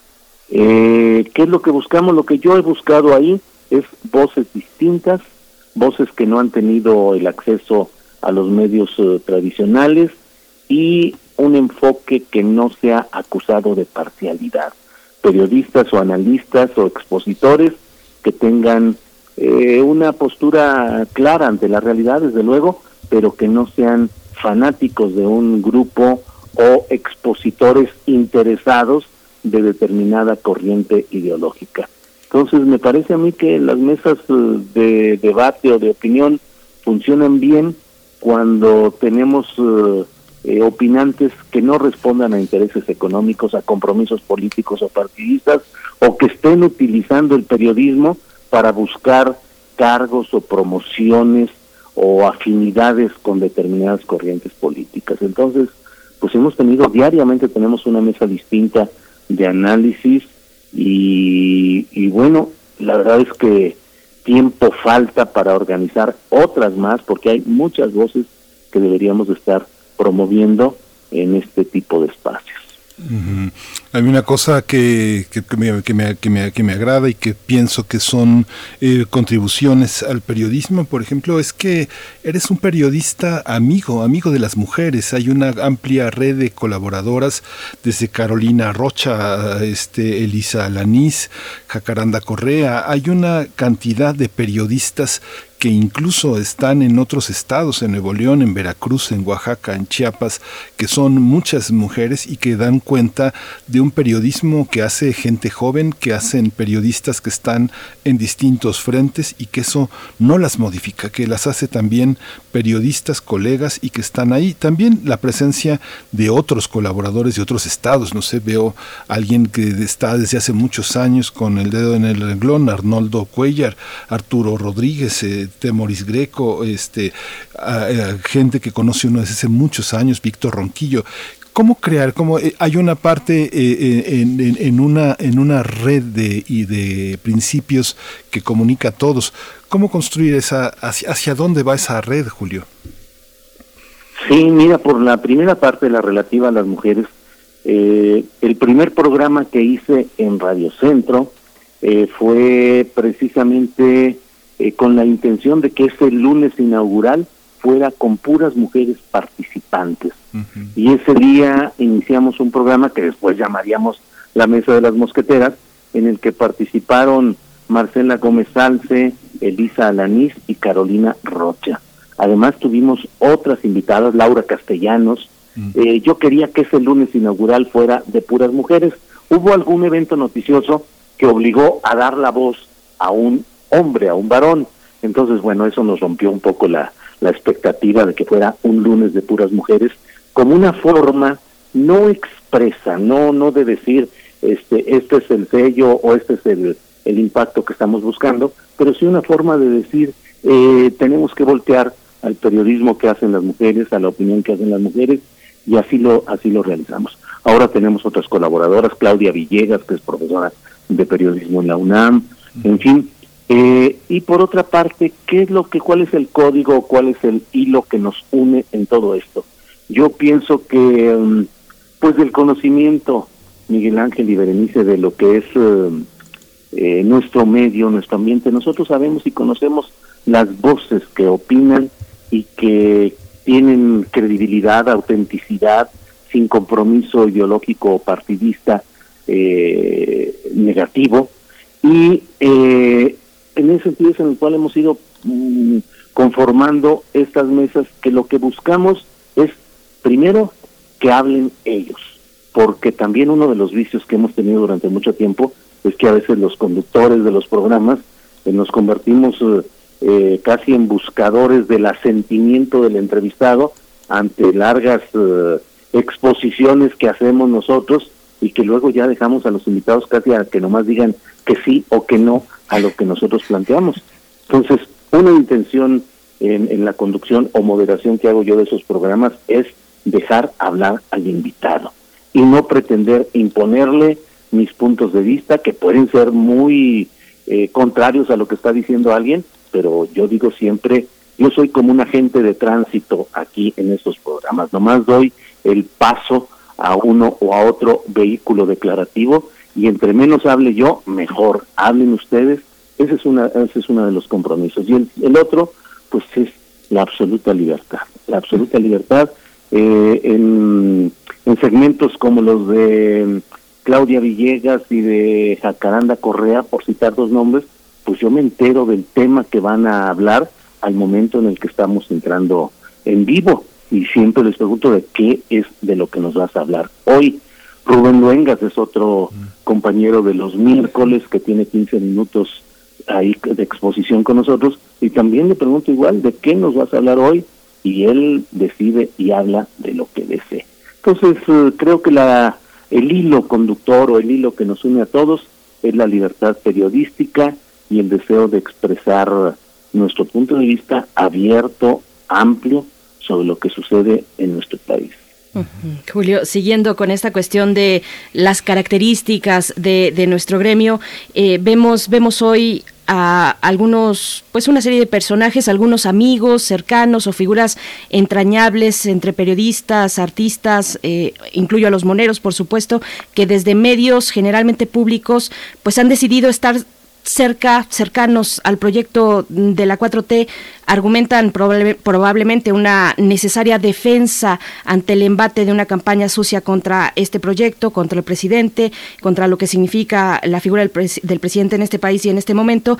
También pueden tal vez argumentar una toma de postura política, en fin, una defensa de un proyecto político. Eh, ¿Es posible ejercer un periodismo de calidad aun cuando se decide expresar públicamente y actuar en consecuencia de esa toma de postura política? ¿Qué, tan, qué tan cerca del poder es estar demasiado cerca del poder, Julio Hernández? Eh, uno de los, uh, me parece a mí, uno de los distintivos del tipo de periodismo que se hizo durante muchos años atrás es el de una aparente neutralidad o eh, y, alejamiento, al menos declarativo, de periodistas, sobre todo en medios eh, electrónicos eh, abiertos, eh, empresariales, decir que, que ellos no tenían ningún tipo de militancia ni de participación política, cuando en los hechos el manejo de sus programas y sus propias declaraciones y opiniones terminaban favoreciendo al poder en turno, que dicho sea de paso, solía beneficiarlos económicamente de una manera espléndida. Eh, pero en este momento que estamos viviendo, a mí me parece que la mejor defensa del proyecto de la llamada cuarta transformación es justamente el ejercicio de la crítica, el ejercicio de los uh, variados aspectos eh, negativos que se producen en el ejercicio de este poder. Eh, yo creo que es válido defender proporcionalmente un proyecto con el cual se está de acuerdo. Y digo proporcionalmente en el sentido de que ningún ejercicio político puede ser perfecto y que aun cuando se esté de acuerdo con un proyecto o con un gobierno, tiene que ejercerse una crítica a lo que ahí mismo sucede. Eh, tenemos que tener mucho cuidado de no convertirnos finalmente en propagandistas de ese gobierno y ser capaces de impulsar y apoyar las cosas buenas que haga un gobierno, pero también el de criticar y yo pienso que en nuestro oficio eh, deberíamos privilegiar la crítica por sobre el aplauso o el apoyo expreso. Mm, desde luego se viven momentos muy complicados en términos de una, una confrontación entre quienes eh, desean extinguir o, o eliminar este proyecto llamado la cuarta transformación, pero yo creo que debemos de ser cuidadosos y eh, ese ejercicio informativo en las redes sociales se vuelve una tierra eh, descarnada de agresiones, de ofensas y de mm, intemperancias, pero sobre todo con una terrible demostración de falta de cultura política y eso es preocupante porque si seguimos abonando el terreno de la polarización, eso puede llevar a consecuencias políticas eh, graves, entre otras, el regreso vengativo de una derecha que está deseosa de haber visto crecer eh, el florecimiento de una opción de centro izquierda en el país para luego cercenarla y para luego eh, oprimirla con mayor fuerza. Sí, esto que dices es, es, es, muy fuerte. Fíjate, Julio, que hay momentos en que yo escucho con, eh, con, con, mucha atención el tema de los mecanismos de protección a, a periodistas y, y la dificultad de la dificultad de, de, protegerlos. Pero fíjate que, bueno, yo también tengo muchos años de, de, reportero y los colegas que uno tiene en otros estados, pues al final de la jornada se va uno a comer unos hot dogs, unos taquitos al pastor, unos tacos de, asado a alguna parte. Es muy difícil proteger a alguien que, que, vive expuesto, que todo el tiempo está en la calle, circulando. Eh, siempre pienso que un mecanismo de protección es tener garantizado la educación de los hijos, un seguro de gastos médicos, un crédito para vivienda, un medio de movilizarse, mientras que los dueños de los periódicos en los que uno puede observar traen carros blindados, helicópteros, eh, comen en los restaurantes más snobs y más caros del, del, lugar donde estén. ¿El mecanismo de protección no deberían ser mejores condiciones para los periodistas, Julio? Sí, en términos generales, porque este periodismo realiza una función social básica. Y lo que hasta ahora se vive es eh, doloroso porque en términos generales los periodistas de a pie, los periodistas, el reportero, el fotógrafo, el camarógrafo eh, y los equipos de trabajo internos en las redacciones, en las salas de edición, pues viven una situación económica como en general se está viviendo en muy buena parte de la sociedad mexicana, con una enorme desprotección, sin apoyo ni respaldos económicos. El verdadero apoyo a un periodismo debería provenir efectivamente del suministro de condiciones materiales mm, decorosas para poder ejercer esa función, pero pues en la realidad que vivimos en la circunstancia nacional, pues es casi una utopía porque ya quisiéramos eso para todos quienes ejercen sus diferentes actividades con decoro profesional, pero sí creo que hay que revisar mucho lo que es el mecanismo de protección a los periodistas, porque nosotros tenemos la gran ventaja de poder estar en la Ciudad de México, donde afortunadamente no hay las agresiones y la presión contra periodistas de a pie, en municipios y en estados del país donde los poderes caciquiles y los poderes gubernamentales pueden actuar con mucha impunidad, entre otras formas, utilizando a los grupos del crimen organizado casi como grupos de ejecuciones paramilitares que permiten eh, procesar por esas vías informales los enojos, los odios y las sentencias violentas y en ocasiones de muerte contra nuestros propios compañeros. Julio, voy a dar eh, lectura a algunos comentarios de la audiencia que nos hacen el favor de llegar a través de nuestras redes, redes sociodigitales. Eh, filósofo consultor dice, el control de las redes sociales de grandes consorcios implica censura a personas no afines con su agenda política. Urge generar modelos alternativos para periodistas independientes.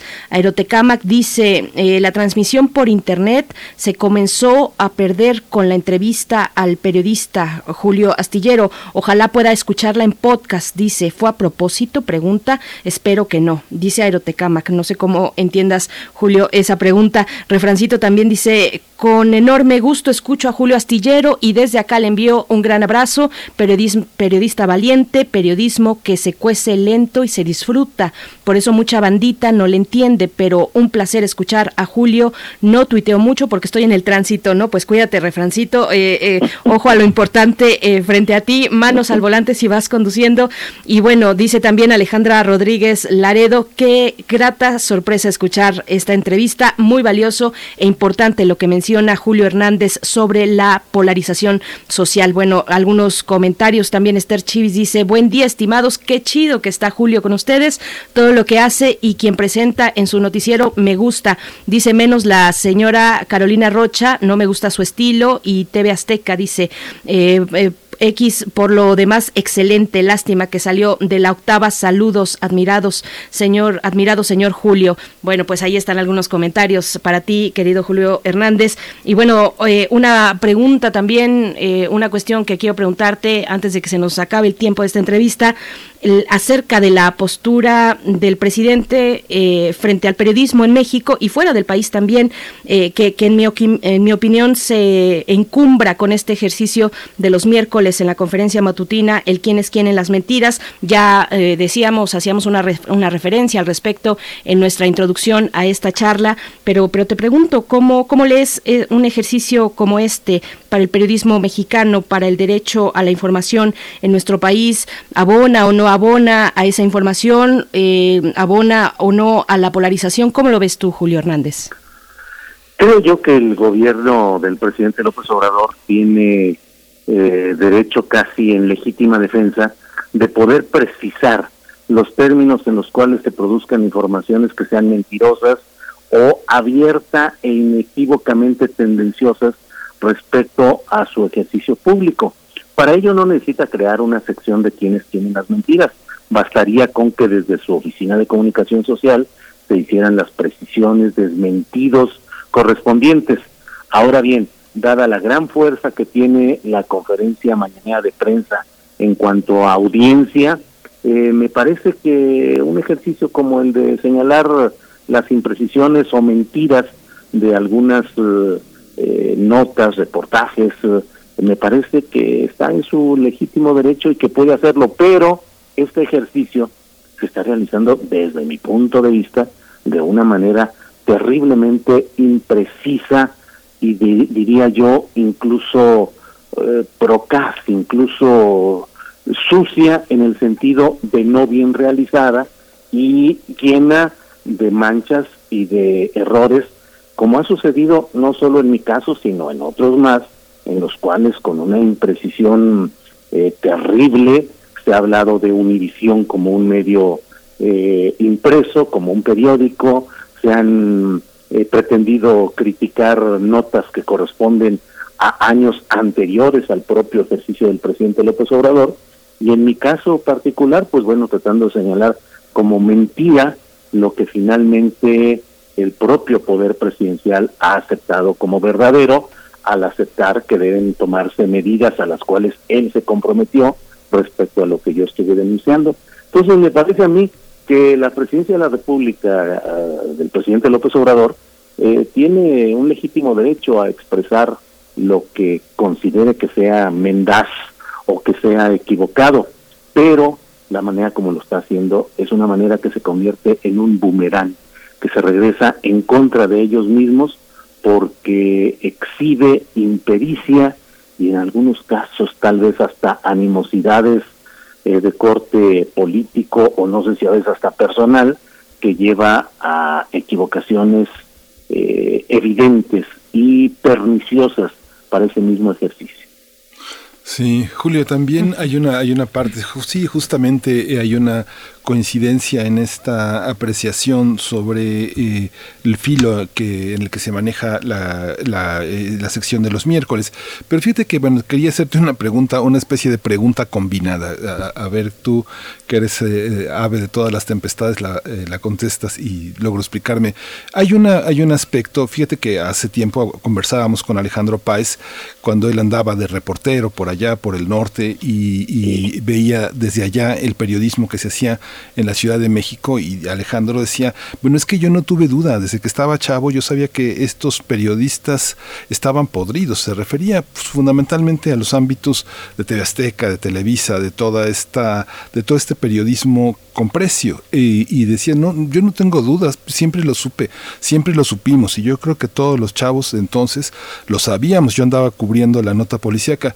Cuando tú eh, eh, tus hijos han estado en el programa, son, son personas jóvenes.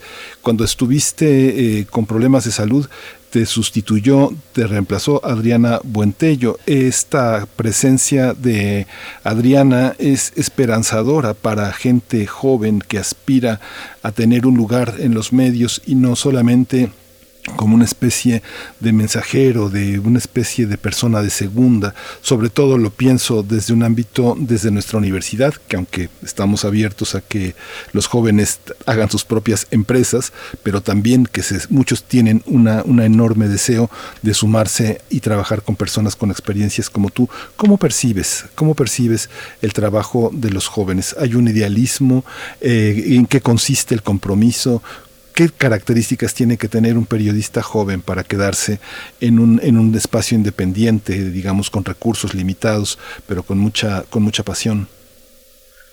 Sí, eh, pues eh, pienso yo que en términos generales hay una gran, hay una generación de periodistas jóvenes que están entrando a medios eh, digitales y a medios más convencionales con una gran fuerza de origen, porque los jóvenes están muy conscientes de la realidad terrible que les está tocando vivir, con pocas expectativas de desarrollo personal, sin expectativas reales de acceder a la seguridad social, eh, viendo el desastre nacional en cuestión de desatención médica, de falta de empleo, de salarios bajos, de violaciones al, a, a, los, a las garantías laborales.